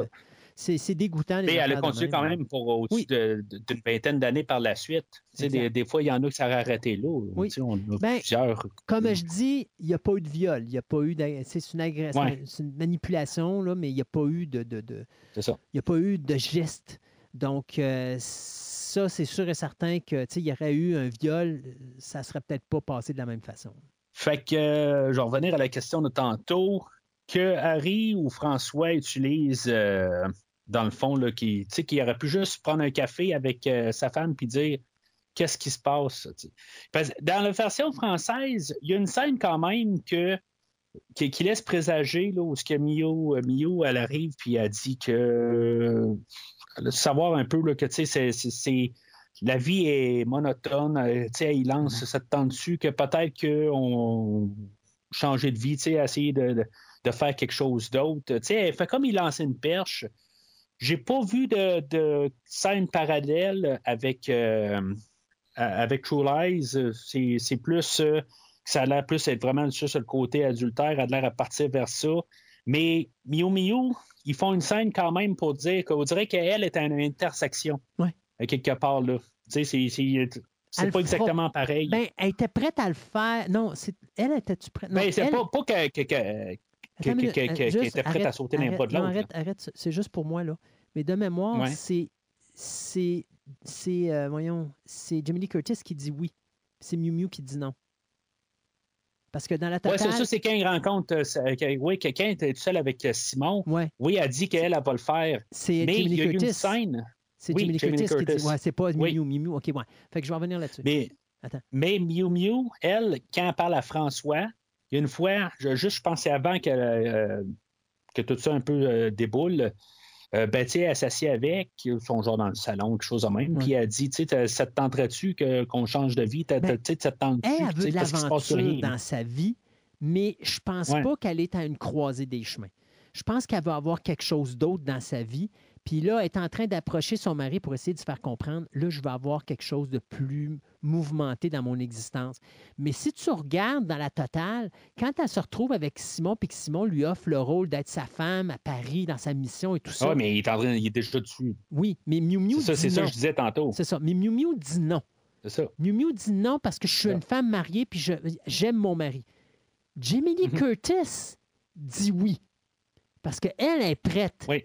À aller de l'autre bord et elle aurait probablement accepté de tromper son mari à ce moment-là. Et ça, c'est la distinction entre les deux.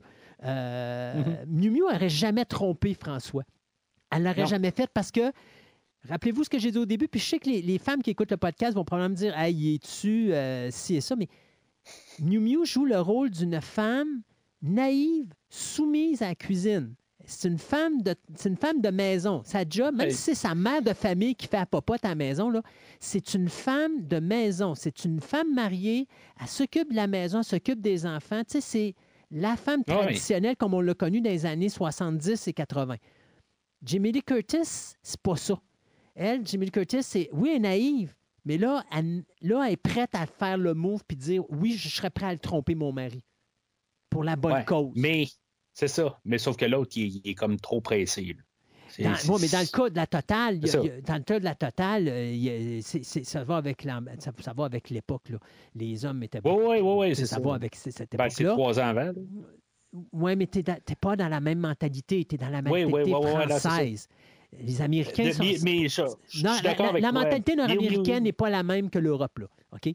Alors, Non, non, Miu mais, je suis d'accord avec toi à ce que tu dis. Tu sais, Miu Miu, elle aurait pas euh, non. euh, François. Puis Michel C'est ça. dans sa tête, c'est ben là, si je la colle, si je l'embrasse, si je me force sur elle, elle va dire oui. C'est ça. Ce que tu fais pas Mais- ici.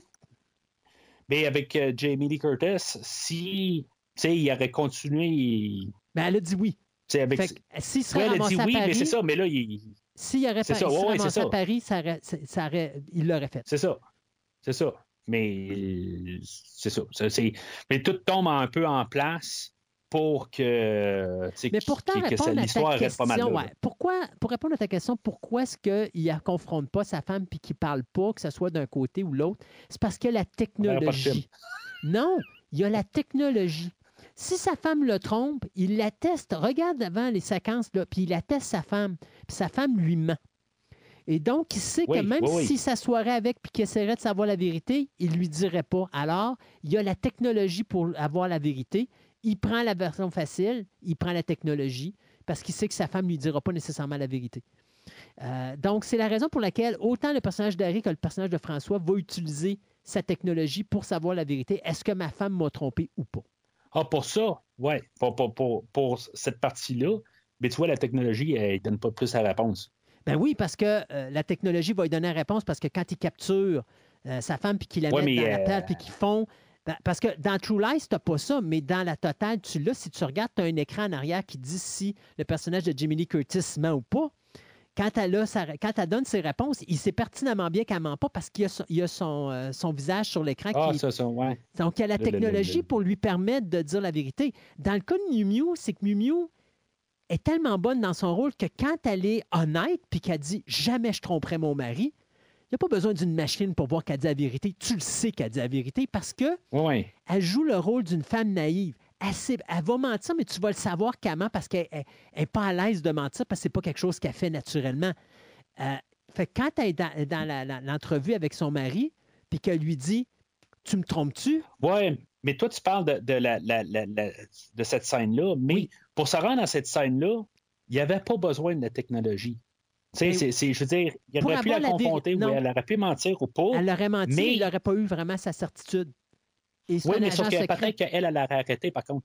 Peut-être que. C'est un agent secret. Dans sa tête, c'est j'y ai donné une chance, elle m'a menti, maintenant j'utilise la technologie, je vais avoir le fond de l'histoire. Euh, Ouais, c'est sa facilité, de la facilité. C'est de la facilité. Euh, c'est- tu as la technologie. Pourquoi je m'en passerais? Au moins, je vais avoir la certitude de la réponse. Il y a une scène, euh, dans le fond, la scène d'interrogatoire est Ouais. quasi identique, mais on peut voir la, la différence vraiment entre les deux actrices. Ah Je déteste pas pareil que ce que Jamie Lee Curtis a fait. Non. C'est apporté juste différemment. C'est correct, là, quelque part aussi. Là, pas, euh, des fois, là, tu tu veux pas avoir euh, Psychose 98 aussi. Là. Non, non. Il y a des libertés, puis c'est correct. Fait que il donne l'idée de si mettons, c'est- beau, on va te laisser aller, mais tu vas devoir travailler pour nous autres. C'est- C'est facile de même, mais j'imagine que Harry, euh, quand il était embauché, c'était un peu similaire à quelque part où, je sais pas, tu sais, il n'a pas envoyé son CV là, à- au, au secteur Omega, puis on dit, ah, ben, tu sais, euh, c'est toi qu'on appelle, puis c'est toi qu'on embauche comme agent secret. À quelque part, il a dû se trouver à quelque part. Il y a une petite nuance, je ne sais pas si tu l'as remarqué. François, il, euh, ça fait 18 ans qu'il est avec sa femme, puis ça fait 15 ans ou 16 ans 15 ans ou qu'il 16 est ans, ouais. agent secret. Ouais. Américain, c'est l'inverse. Ouais. Ça fait 17 ans qu'il est euh, agent, Agent secret, puis ça fait 15 ans qu'il est avec sa femme. C'est, c'est- je veux dire, c'est. Oui, ils ont, ils ont inversé. Il était déjà c'est ça, ça- ça veut secret dire- avant de se marier. Ouais, c'est ça. Ouais. Fait que. euh, en tout cas, c'est- c'est- ça change un peu. Le, le- le- tu sais, lui aussi, dans le fond, il vit dans le mensonge avec Ouais. sa femme. Ben, depuis le début. s'entendre. Contrairement au contraire où là, il a dû apprendre à vivre avec le mensonge avec son épouse. Mais ça, à l'origine, les deux gars sont des gars qui sont formés pour être agents. Et donc, par le Ouais. fait même, c'est juste parce que, comme ils étaient probablement au-dessus de la moyenne, ben là, des associations où est-ce qu'ils étaient les ont approchés pour devenir des agents plus élevés avec des bons salaires.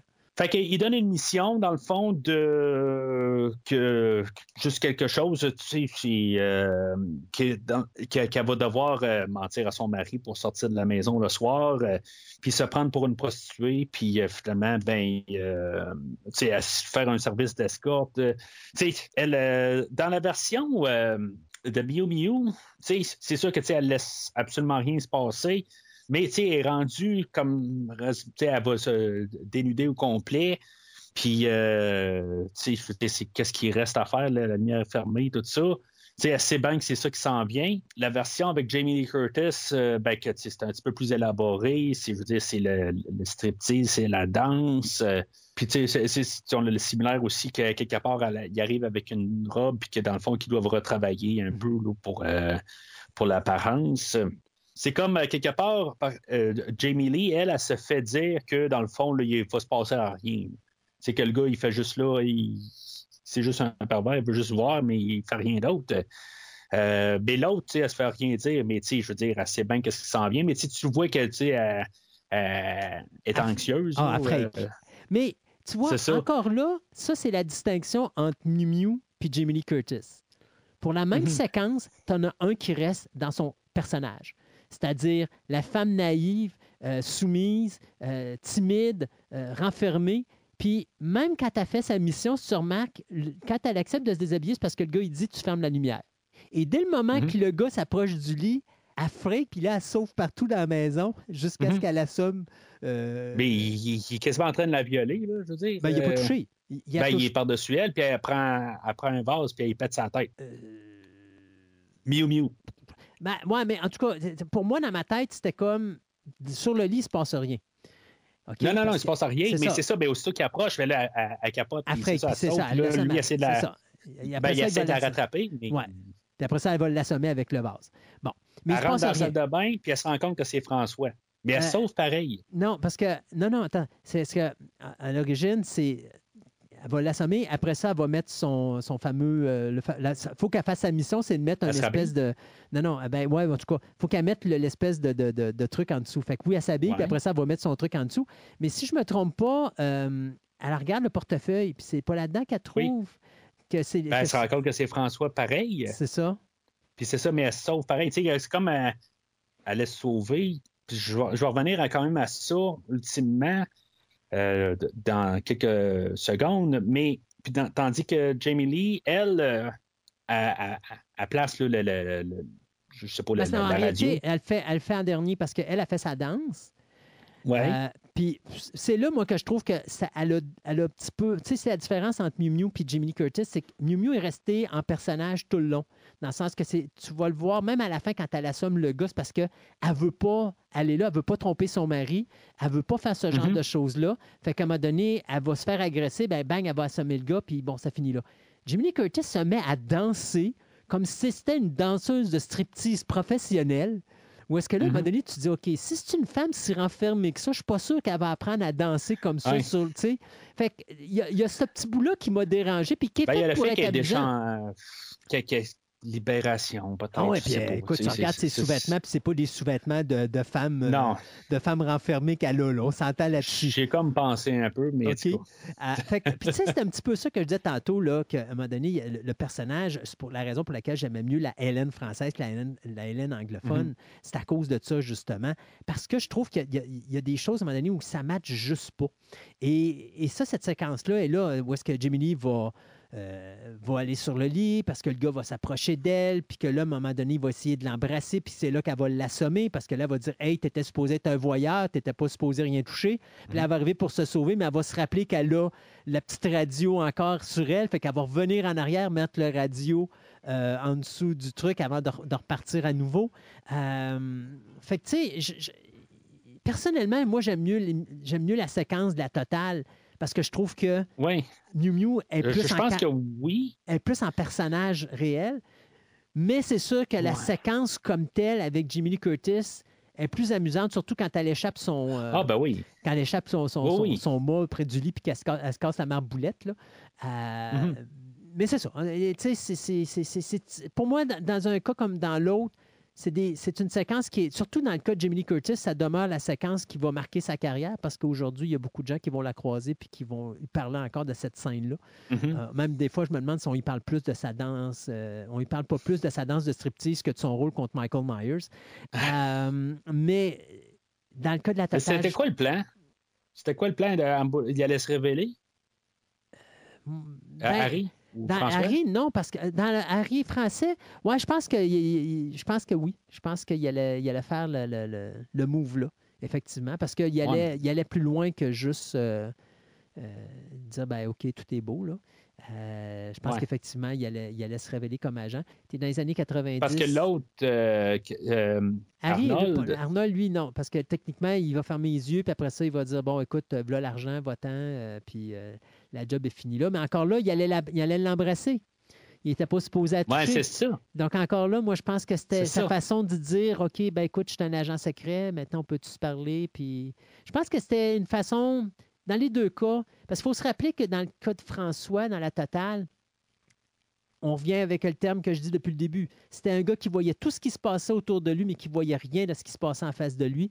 Et je pense qu'à un moment donné, à trouver quelque chose qui est acquis, puis ça va aussi dans le cas d'Arnold, pensant que sa femme est acquise, il ne sait pas quoi faire pour aller la rechercher puis pas la perdre.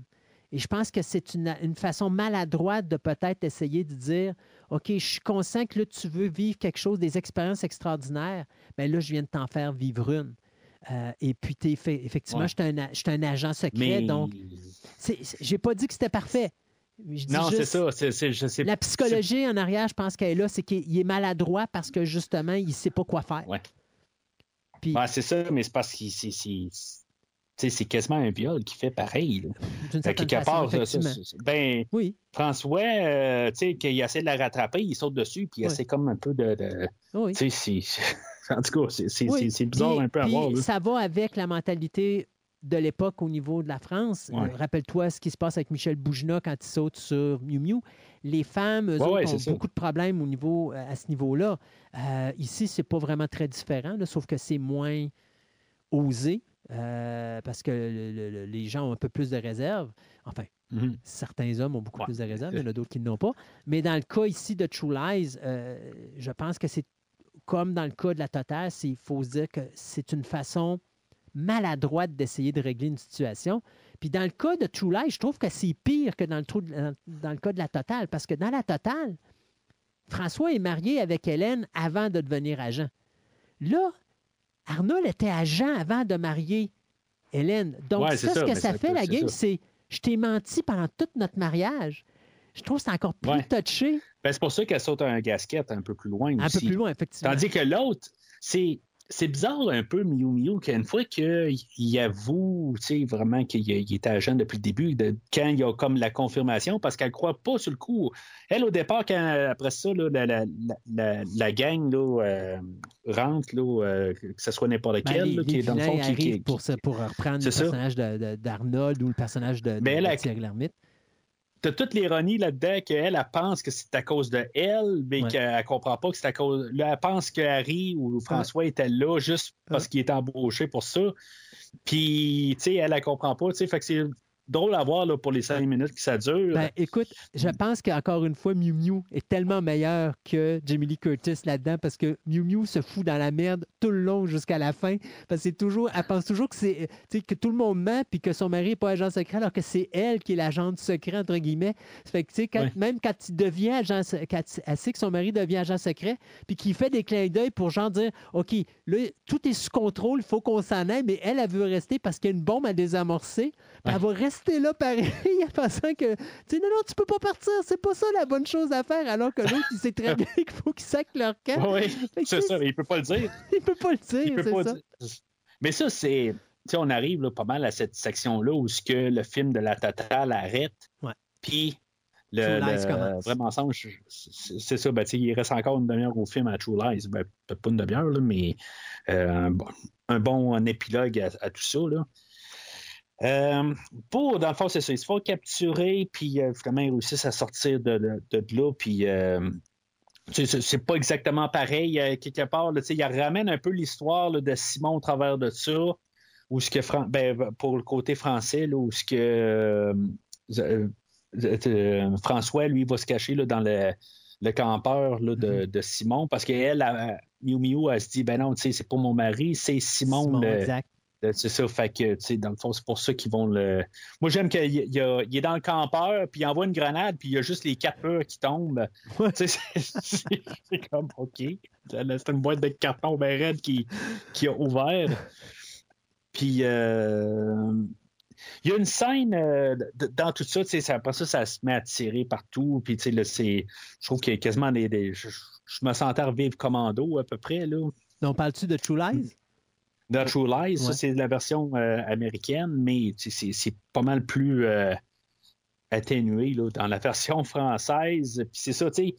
Je, je sais pas, tu sais, c'est quelque chose que j'ai reproché un petit peu à ce film-là. euh, puis, tu sais, je, je peux pas dire que je le reproche pas encore. Je trouve que c'est comme, on dirait qu'il a manqué vraiment de budget à quelque part. Puis, tu sais, t'arrives, t'as le missile, puis là, tout d'un coup, il appelle Albert et il dit euh, Ben là, y, il y a une bombe qui s'en vient. Puis là, il dit Ah non, on était là euh, il y a 15 minutes, tu nous as manqué, puis on a arrêté ce missile-là, fait que tu devrais sortir de là. Ouais. Puis c'est comme, tu sais, il n'y a rien là, qui, qui se passe à la toute fin. C'est comme s'il manquait quelque chose. Il me semble qu'il manquait un Ben, petit. euh, Bienvenue dans le monde du film français où est-ce que tantôt, comme je disais, là, tu as une comédie avec un fond d'espionnage, alors que là, tu regardes un film d'espionnage avec un fond de comédie dans le cas de True Lies. Euh, L'objectif de, l'espionnage dans la totale n'est pas l'objectif principal, c'est la relation familiale. C'est la relation entre l'épouse et le mari que là viennent de découvrir que, euh, son mari, la femme vient de découvrir que son mari est un agent secret. Euh, là, elle devient pognée dans cette mission-là. Puis la naïveté qui est encore présente du personnage d'Hélène, où est-ce que là, ça fout le bordel dans la mission de François. Dans True Lies, ben là, c'est gros big badaboom parce que là, c'est le film d'action et là, James Cameron rentre en ligne de compte. Là, il a comme fait OK, ça, c'est un petit bout facile. Nous, on va faire quelque chose de plus gigantesque avec la bombe nucléaire qui explose en arrière lors du baiser entre Arnold Schwarzenegger et Jimmy Curtis. Euh, puis après, pour dire que le couple s'est réuni, on fait sauter une bombe en arrière. Puis après ça, de dire, ben OK, on a d'autres aussi bombes nucléaires à faire sauter. Alors, on va, on va étendre l'histoire à quelque chose d'aussi gros. Là. la scène d'action, la, scène que je trouve que je pense qu'il est mal euh, réalisée là, en français. Euh, la scène de la, mi- la mitraillette dans les escaliers. Ouais. C'est comme, on dirait qu'on est dans un autre film. C'est-tu moi, c'est comme ça devient tragique, ça devient comme, tu sais, euh, Miu Miu, elle lâche un cri de mort. Tu sais, je comprends que c'est comme elle vient de tuer quelqu'un, ça lui fait quelque chose, mais c'est comme les, les, les, les balles qui, euh, qui touchent les, vilains, tout ça, ça éclate de Ah sang. oui. C'est, comme ça change de film. Oui, le ton change pour cette scène. Ça devient dramatique. Ben, ça devient je un trouve que ça clash beaucoup euh, Ça avec devient un le, film d'action, ce qu'on n'a pas depuis le début, effectivement. Oui, mais Euh, c'est, c'est le ouais. ton qui devient sérieux, puis c'est comme. Juste avoir des répercussions à ça? Ouais. Oui, oui, c'est ça, c'est juste cette séquence-là. Mhm. C'est ça qui est bizarre. Tu sais, c'est- comme. Je, je trouve qu'elle ne fit pas, elle, Ben- marche pas avec le restant du film. Elle fit, Tandis qu'elle fit bien avec euh, oui, elle- mais elle fit avec la totale seulement pour la conclusion. Pour savoir qu'à la conclusion que l'homme Mew Mew, son personnage, est devenu un agent secret également. Donc, c'est son baptême de feu. Euh, Ouais. Moi, je le vois comme ça. Mais, Mais- elle, elle a comme aimé ça, pourquoi? oui, Euh, non, non, mais c'est. même si elle crie de même. euh, Non, non. je- Mais là, mais écoute, euh, c'est pour ça que je- la séquence, pour moi, elle passe bien dans le sens que c'est une femme qui est naïve. Si elle serait mise à tirer à mitraillette, ça n'aurait pas passé. Tu comprends? Là, on aurait tombé dans un film de Rambo, puis ça n'aurait Non. pas été bon. Fait que le fait, le fait qu'elle lâche Non, mitraillette, ça va. Rambo. Puis de voir la. Ouais, c'est ça, l'autre a épousé Rambo. Puis là, de voir que la mitraillette tombe dans les escaliers, puis se met à tirer, puis ça tue du monde, c'est sûr et certain que. euh, tu sais, oui, c'est au ralenti. Puis oui, puis en plus, là-dedans, il faut se rappeler que la séquence, quand la mitraillette tombe, euh, le personnage de François va rattraper la mitraillette pour s'en sortir Oui. puis mitrailler un autre gars. Ils font ça. Euh, ouais. C'est ça. Alors que dans True Lies, euh, c'est pas du tout la même affaire. Mais je pense qu'effectivement, là, on tombe un petit peu plus dans le sérieux pour une fraction de seconde avant que, bien sûr, on arrive avec la résolution de l'histoire et tout ça. Euh, mais ça prend un petit bout d'aventure. Ça, c'est un film d'espionnage. Il y a quand même une section d'espionnage. Donc, Oui. ça, je pense que c'est relié avec le, le- le petit bout d'espionnage qu'on a où là, on tombe dans le sérieux parce que là, c'est quand même sérieux. Là, c'est, c'est des terroristes. Euh, avant de Mhm. revenir dans l'humour et, et avec Simon, Ouais. euh. C'est c'est du sérieux, mais tu sais, le- le- les messages là, dit, euh, c'est de faire le, le- le- le bout de caméra, que je veux dire, dans le fond, il n'y a plus de batterie pour la caméra. Euh, Ah, là, t'es rendu ça- à True Lies, là, maintenant. Ouais, Ouais, mais- ouais, c'est ça. ouais, non, mais. OK, OK, toi. Non, non, moi, j'étais dans la totale. de- Ouais. Je suis dans Ouais, la ok, totale. ouais, Là, bon. maintenant, quand tu arrives dans True Lies, ben là, dans True Lies, là, c'est James Cameron qui rentre en ligne de compte. Fait que là, c'est comme, bon, savez-vous les quoi? Moi, c'est un film James Cameron, il faut que j'en mette plus qu'il y en a besoin.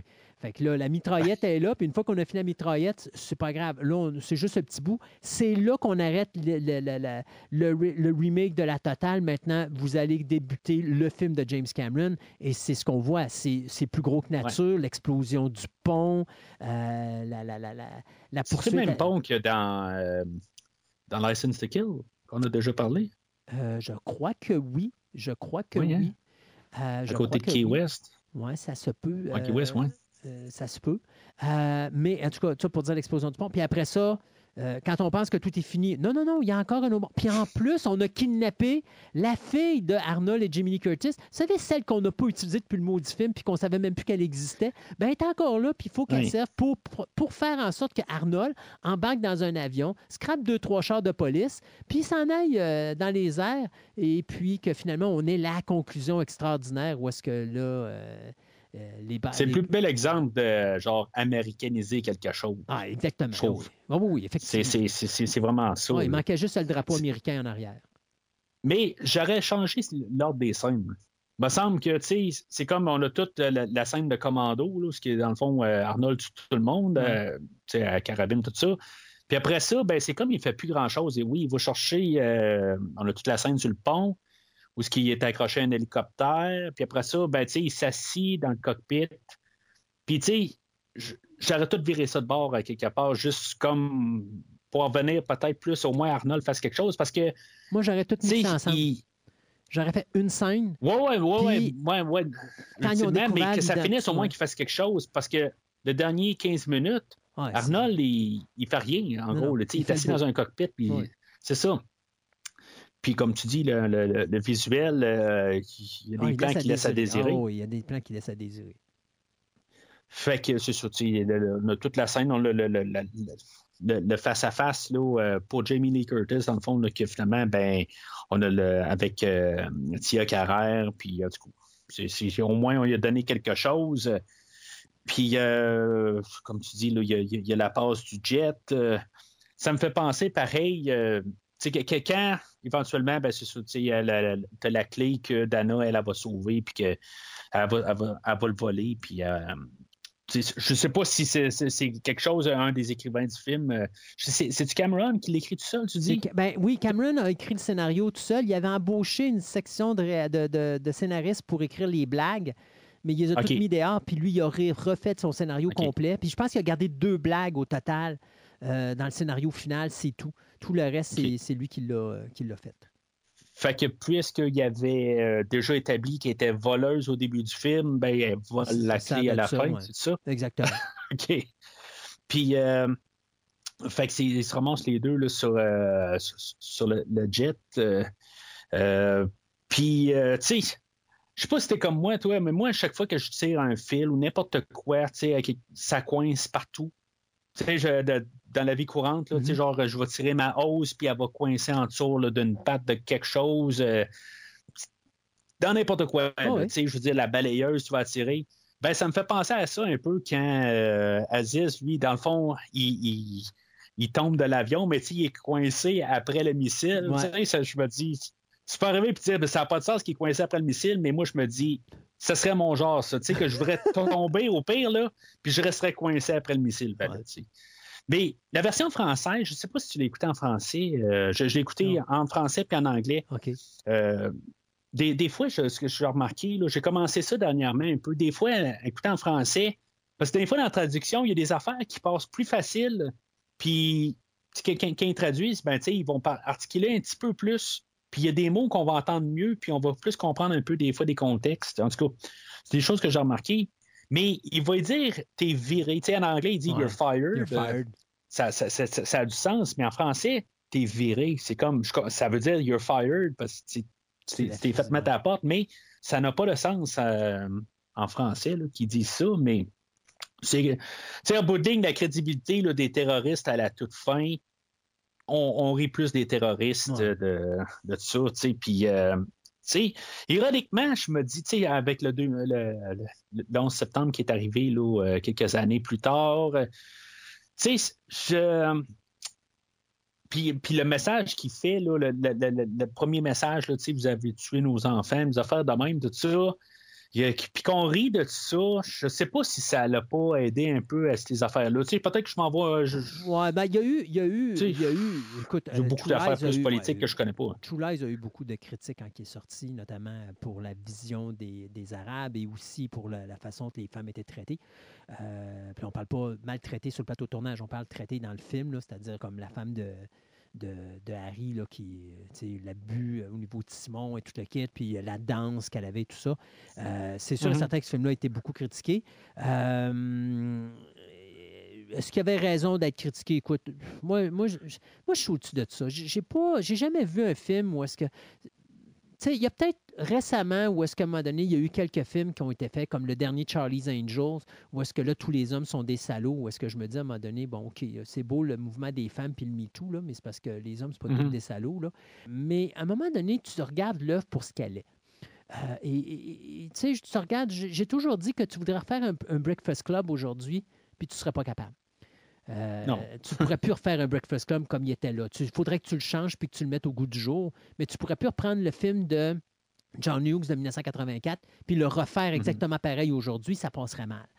Euh, ben, True Lies est un petit peu là-dedans. Pour son époque, il était correct. Euh, maintenant, on sait qu'il y avait une suite qui devait être faite à True Lies, mais lorsqu'il est arrivé le 11 septembre, ça l'a complètement démoli, cette suite-là, parce qu'il y avait une séquence qui devait se passer dans un avion. Le scénario était écrit, tout était fait. Tout était prêt, les trois acteurs étaient signés, Tom Arnold, Arnold Schwarzenegger, Jimmy Lee Curtis. On s'en allait vers une suite de True Lies. C'était sûr que ça allait se faire. Et il est arrivé les événements du 11 septembre et James Cameron a dit non, c'est terminé, ce projet-là, je l'enterre 18 pieds sous terre. Euh, on ne va jamais le ressortir. Et il y avait une séquence justement qui devait se passer dans un avion. Et puis euh, cette séquence-là a fait en sorte que James Cameron a dit c'est terminé, je ne ferai plus de films sur des, euh, sur des terroristes parce que c'est pas le temps de faire des films sur les terroristes, c'est plus des blagues à faire. Euh, il n'y a jamais eu d'événement mortel comme il y a eu avec le 11 septembre en rapport avec les terroristes. Il y en avait, mais pas du côté nord-américain. Mm-hmm. Là, ça a frappé les Américains de plein fouet.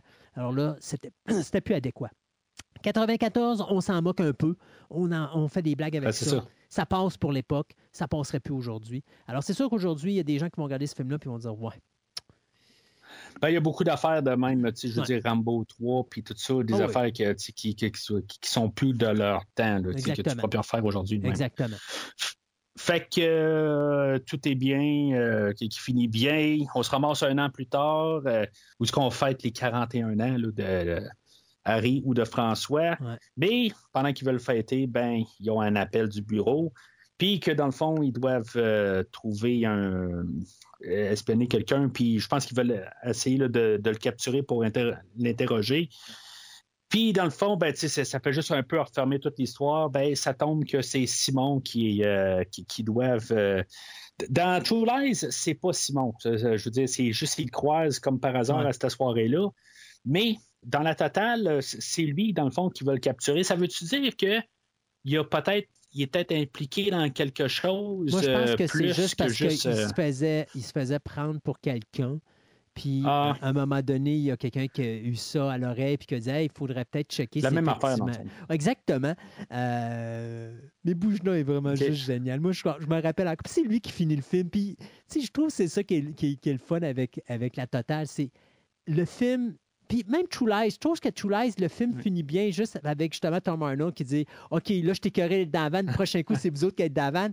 Euh, on, on a changé le, le- le humor relief euh, de personnage, Mhm. mais je trouve tellement que Boujna ferme tellement bien le, le film quand il dit Puis finalement, t'apprends-tu ma voiture, tu sais? Alors, ça fait un an qu'il essayait d'y, d'y vendre. Euh, je trouve Ouais, que c'était, parfait pour, co- comme conclusion. Euh, puis encore une fois, je le dis, moi, Boujna, je l'ai tellement aimé dans ce film-là que je suis un vendu à Boujna. Vendu. Désolé. Je, je vois ça. Parce que, comme je dis, je trouve ça. Je sais pas, tu sais, son- son- son- son- sa voiture, c'est. Je, je sais pas. Je trouve que c'était peut-être pas la note à finir dessus parce que ça a juste comme pas de sens. Ouais, mais c'est de l'humour. Puis moi, je, moi, Oui, oui, oui, ben, c'est ça. Le côté, c'est ça. C'est ça. Fait que-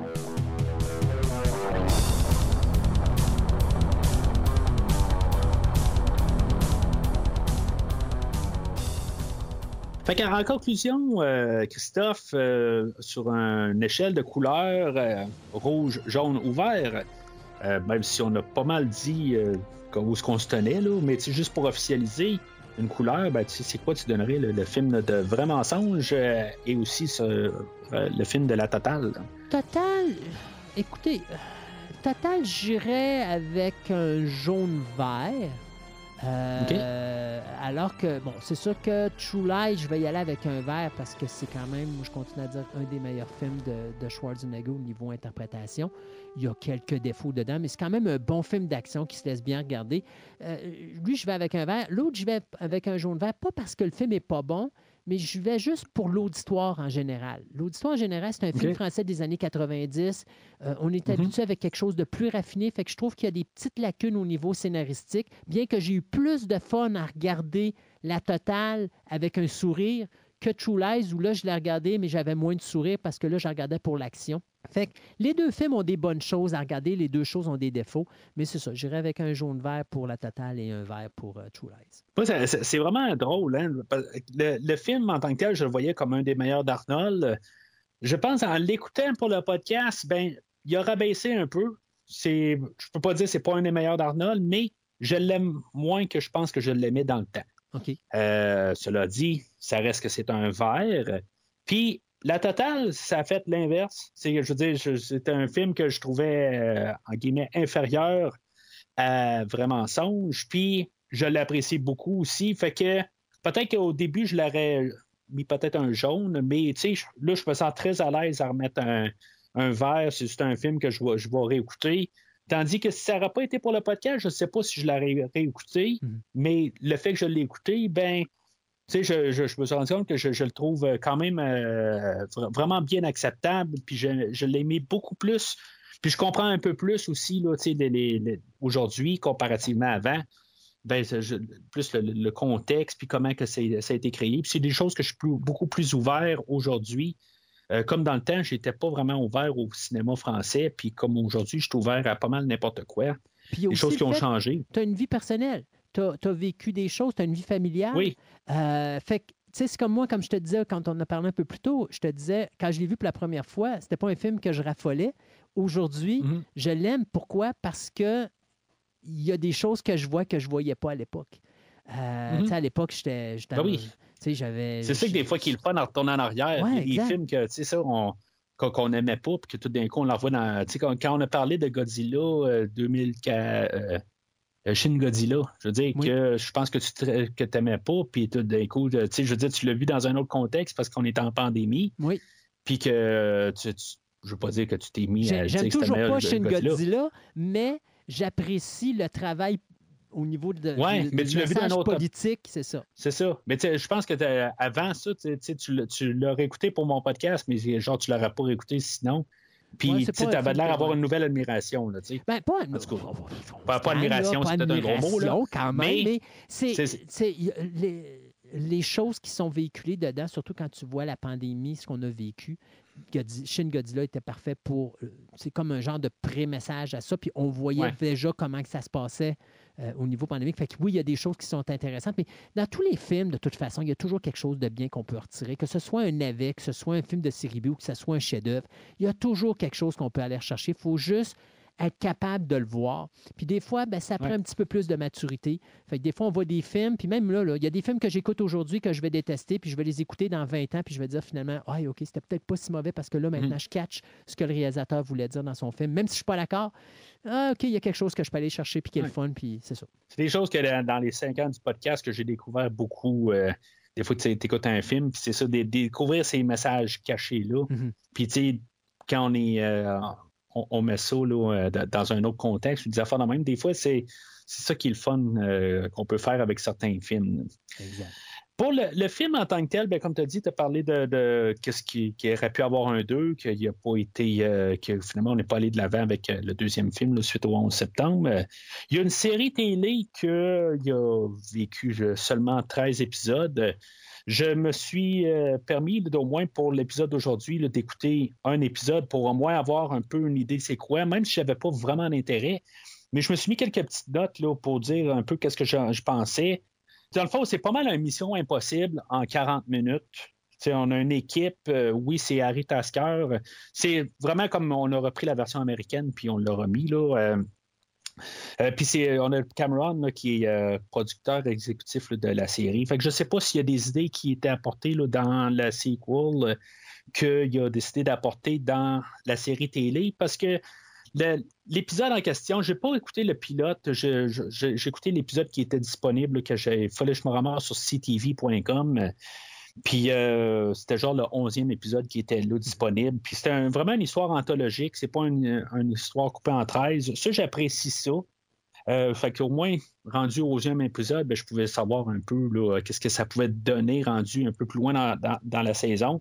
Je dis pas que y a le, pilote ne se joint pas avec la finale, mais au moins, ça me donnait une idée que tu peux prendre un épisode, puis juste l'écouter en morceaux, puis sans perdre le fil là, au courant des semaines. Euh, c'est un, c'est un ton qui ressemble quand même au film d'aujourd'hui, là, le- le- celui-là avec Arnold. Tu sais, C'est c'est léger, euh, c'est pas trop, euh, c'est pas sérieux, comme qu'on a beaucoup de séries aujourd'hui, que c'est tout le temps sérieux. Je trouve ça le fun, par contre, tu sais, que justement, tu sais, il y a un peu de légèreté dedans, mais tu sais, c'est- genre c'est toujours de la, la- musique pop, euh, pop euh, rock Ouais. commerciale dans chaque scène, puis après ça, tu sais, une séquence d'action qui part, puis là, tout d'un coup, tu sais, c'est- le genre d'affaire là qui est. je- Tu sais, ça fait jeu vidéo, honnêtement. Comme euh, dialogue aussi. Les dialogues sont très. euh, c'est genre vraiment jeu vidéo, là. Ouais. Ouais, c'est pas, c'est pas très, très recherché, c'est très ordinaire. Euh, Je, je voyais pas vraiment de lien, mais en tout cas, dans le générique d'ouverture, euh, d'après ce que je peux comprendre, c'est qu'ils ont déjà fait le film de 94. Tu, tu sais, euh, tu- vois euh, Hélène qui est. euh, que euh, Harry la tient là, de l'hélicoptère. Tu vois une scène euh, comme ça, là, euh, dans le fond, avec les nouveaux acteurs. Je ne sais pas si c'était le pilote, parce que encore là, je n'ai pas vu le pilote, comme j'ai dit, mais tu le vois dans, comme dans le générique d'ouverture pendant qu'ils sont en train de- d'expliquer, où, euh, c'est des flashbacks. J'ai peut-être pas compris que c'était juste des flashbacks, parce qu'on fait plus ben, ben de générique d'ouverture dans les séries à cette heure. Ben, c'est comme, comme on coupe tu sors puis tu vois le nom. Oui, parce qu'avant, tu sais, un épisode durait 48 minutes. Après ça, ça durait 45 Ouais. minutes. Puis là, ben, aujourd'hui, ça dure 40 minutes. Fait que pour couper, ben, on a enlevé le générique. C'est ça. Puis, fait que, tu sais, c'est-tu dans, Quand on monte les flashbacks, fait que, que si ça s'est passé dans le premier épisode, c'est bien possible. Mais c'est ça. En, en tant que tel, c'était correct, mais rien de. C'est prévisible. C'est. c'est que, je veux dire, ça a été cancellé, puis ça valait rien, euh, ça n'apportait rien. au- Ouais, c'était cancellé Euh, pour des raisons budgétaires en plus. Euh, on avait cancellé Ouais. SWAT finalement, puis on a décidé de garder SWAT parce qu'on a coupé les budgets sur SWAT, puis on a coupé deux shows à la place, dont euh, justement True Lies. Fait que c'était vraiment pour sauver de l'argent, mais tous les postes de TV présentement, que ce soit les postes de streaming ou les postes de télévision, on en arrache énormément au moment où on se parle. Alors, euh, Ben, ils ont Ah. tout un peu, je pense, investi pendant la COVID. Oui. Puis là, ben, tout d'un coup, ben, le monde en recommence le en guillemets. Vie normale, c'est ça. Ouais. Fait que, Fait que là, on a le contre-coup. Puis, tu sais, les acteurs sont, sont corrects, mais tu sais, ça revient à un- comme un genre de. petit, euh, tu sais, des- des- des- un peu comme dans le temps où tu as moins de talent au petit écran, ben c'est ça que ça faisait un peu. C'est- pas nécessairement tous des mauvais acteurs, mais c'était c'est correct, c'est fonctionnel, mais il y a. euh, C'est de la a- américaine traditionnelle. c'est ça. Fait que c'est euh, dans ce court podcast aujourd'hui, euh, c'est pas mal le- le- le- la fin de tout ça le- pour célébrer le cinquième anniversaire. Je pense que le, on va peut-être avoir battu là, le- notre dernière fois qu'on s'est parlé ensemble au podcast. Plus on se parle, Sur No plus Time ça- to Die. ça. Plus on parle, puis plus c'est long. Ça n'a pas de maudit bon sens. Euh, mais c'est ça. On avait euh, deux, euh, deux choses à faire aujourd'hui. C'était de célébrer le cinquième anniversaire, puis euh, de parler de deux films. là. Fait que c'est sûr que ça, ça l'a rajouté de beaucoup, là, mais c'est, euh, c'était la nature du podcast. Je te remercie beaucoup, Christophe, euh, d'avoir pris ton temps. Puis euh, pour, pour aujourd'hui, c'est ça. Puis le, le double film en plus. euh, je, je suis bien content d'avoir fait le podcast avec toi. Surtout, ben, tu étais mon premier invité là, euh, qu'on a fait aussi là, le film là, de Us, Oui. film de Jordan Peele Ouais. pour Noël 2010. Noël. Pour Halloween de 2019. Euh, euh, Puis c'est ça, ben, on avait fait euh, plusieurs films par la suite, mais c'est ça, l'année passée, en 2022, j'avais comme décidé qu'il fallait que je prenne une pause de toutes les, euh, les collaborations parce que tu- tu- 2021, là, je n'avais fait ben trop, ben, j'avais fait toutes les James Bond en parallèle de tout puis c'est- sinon je, pense que j'aurais pas, on serait jamais rendu au cinquième année là, du podcast. Fait que, tu sais, il fallait que je prenne une pause l'année passée. Fait que là, tu sais, cette année, ben, tranquillement, j'en ai eu une couple là, euh, au courant des mois. Puis, tu sais, j'espère bien te revoir au podcast prochainement pour parler de films là, qu'on arrête. Que je te dis, ouais, on va enregistrer, on va enregistrer. Ça puis fait finalement, hein? je- je- C'était avant la pandémie, cette affaire-là, quasiment. ben, peut-être pas avant la. Ben, ouais, Pas loin, Ben, euh, Pas loin. on, euh, éventuellement, là, on va euh, se rassir. Peut-être pas discuter aussi longtemps, là, mais on va, on va parler là, de Who Can Kill a Child. euh, j'ai- acheté le Blu-ray, puis tout ça, je suis prêt à l'écouter. Mais, euh, en tout cas, ça va être pas, probablement là, la, la prochaine fois qu'on va se parler. D'après moi, ça va peut-être aller à l'automne. Euh, On va laisser passer. En tout cas, Oh oui. on verra bien. Là. Ça pourrait être ton spécial d'Halloween. Ce serait parfait. Spécial. Écoute, c'est pour moi, c'est quand même le film que je considère dans mon top 3 des films d'horreur, c'est le numéro 2. Alors, euh, Peut-être, peut-être que ça- dans le temps là, de, de l'Halloween, je, je vais voir. euh, J'ai déjà mon, tout mon calendrier de fête là, pour, c'est euh, avec quelques trous, là, mais c'est c'est- c'est ça. Il faut que je check euh, avec pire- qui s'en vient. Le pire, c'est que, je sais ce que tu fais parce que dans mes podcasts, je suis déjà rendu à l'été 2024. Je suis en train de préparer mon automne là, là parce que Ouais. moi, je pense pas juste à mes shows, mais je pense à Choix Radio X en même temps. Fait que, puis comme on arrive en 2024, 2024, c'est important parce que ça va être une année où il y a beaucoup de films qui célèbrent des anniversaires, des 30e, Mhm. des 40e anniversaires, des 50e anniversaires, des 45e anniversaires. Alors, c'est, tu regardes tout ça et tu te dis, ouais, mon Dieu Seigneur, que l'année va être pleine cette année. Ouf! Alors, 2024, euh, ça va être rock and roll parce qu'il y a beaucoup de choses. Fait que oui, déjà comme toi, je je suis déjà prêt à l'avance. Ah ouais, ben, c'est, il y a beaucoup de films. Des fois, il y a des grosses franchises, comme euh, j'aimerais bien couvrir euh, La planète des singes, des affaires de même, qui, euh, qui va avoir un grand retour. euh, puis d'en reparler de Charlton Heston, tu sais, des, des- des affaires de même là, que faut que j'envisage, mais il faut que je planifie. Là, Oui. C'est quelque chose comme 10 semaines. Puis, tu sais, faire 10 semaines de suite, je sais pas si je peux faire ça aussi. Je, je l'ai fait au début du podcast, mais des fois, aujourd'hui, là, 10 semaines, Je ne sais pas si je ferais ça direct. là, sais. Fait que c'est toutes des affaires qu'il faut qu'ils soient planifiées. Mais en tout cas, on, on s'en reparlera là, euh, pour euh, vérifier tout ça. Euh, entre-temps, ben, Christophe, toi, ben, tu as toujours, comme on a parlé au début, euh, Fantastica et Programme double. programme double pour te, pour te rejoindre. Tu as tes pages Facebook, aussi la, la page YouTube, puis tu as un compte Twitter pour euh, Fantastica. Mhm.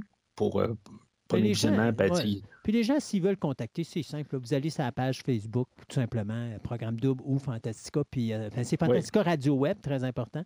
Puis euh, vous envoyez un message, puis normalement, je réponds. Quand je suis près de mon ordinateur, je réponds rapidement. Sinon, ben, du- en, en dedans de la vingt- du 24 heures, vous allez être répondu. Ça, c'est sûr.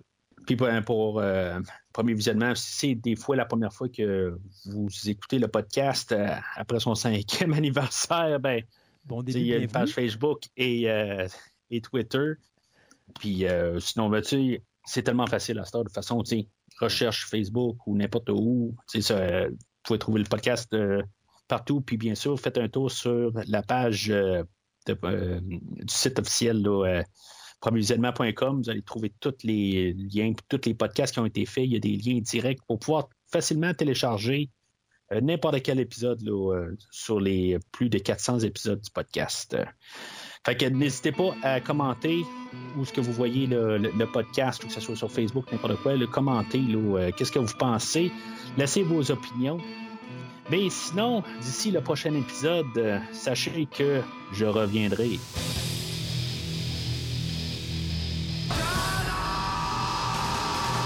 Merci d'avoir écouté cet épisode de Premier Visionnement.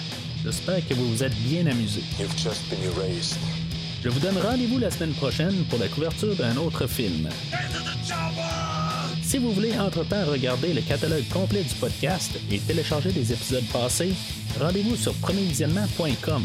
No more complaining. No more Mr. Kimble to go to the bathroom. Nothing. There is no bathroom. Vous pouvez aussi suivre le podcast sur plusieurs plateformes, dont Apple Podcast, Spotify, Podbean, Google Podcast, Amazon Music et YouTube. N'hésitez pas à donner une critique de 5 étoiles sur la plateforme de votre choix.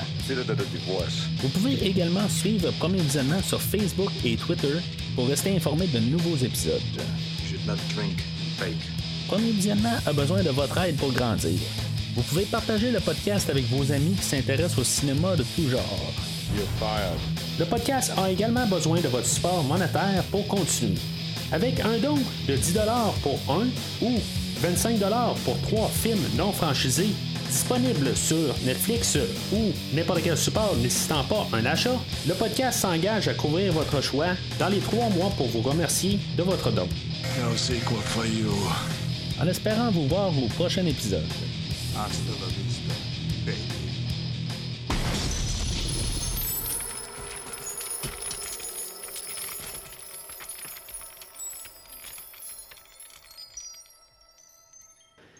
Tu sais, excuse-moi, là. Veux-tu un d'eau? Non, non, c'est correct. Euh,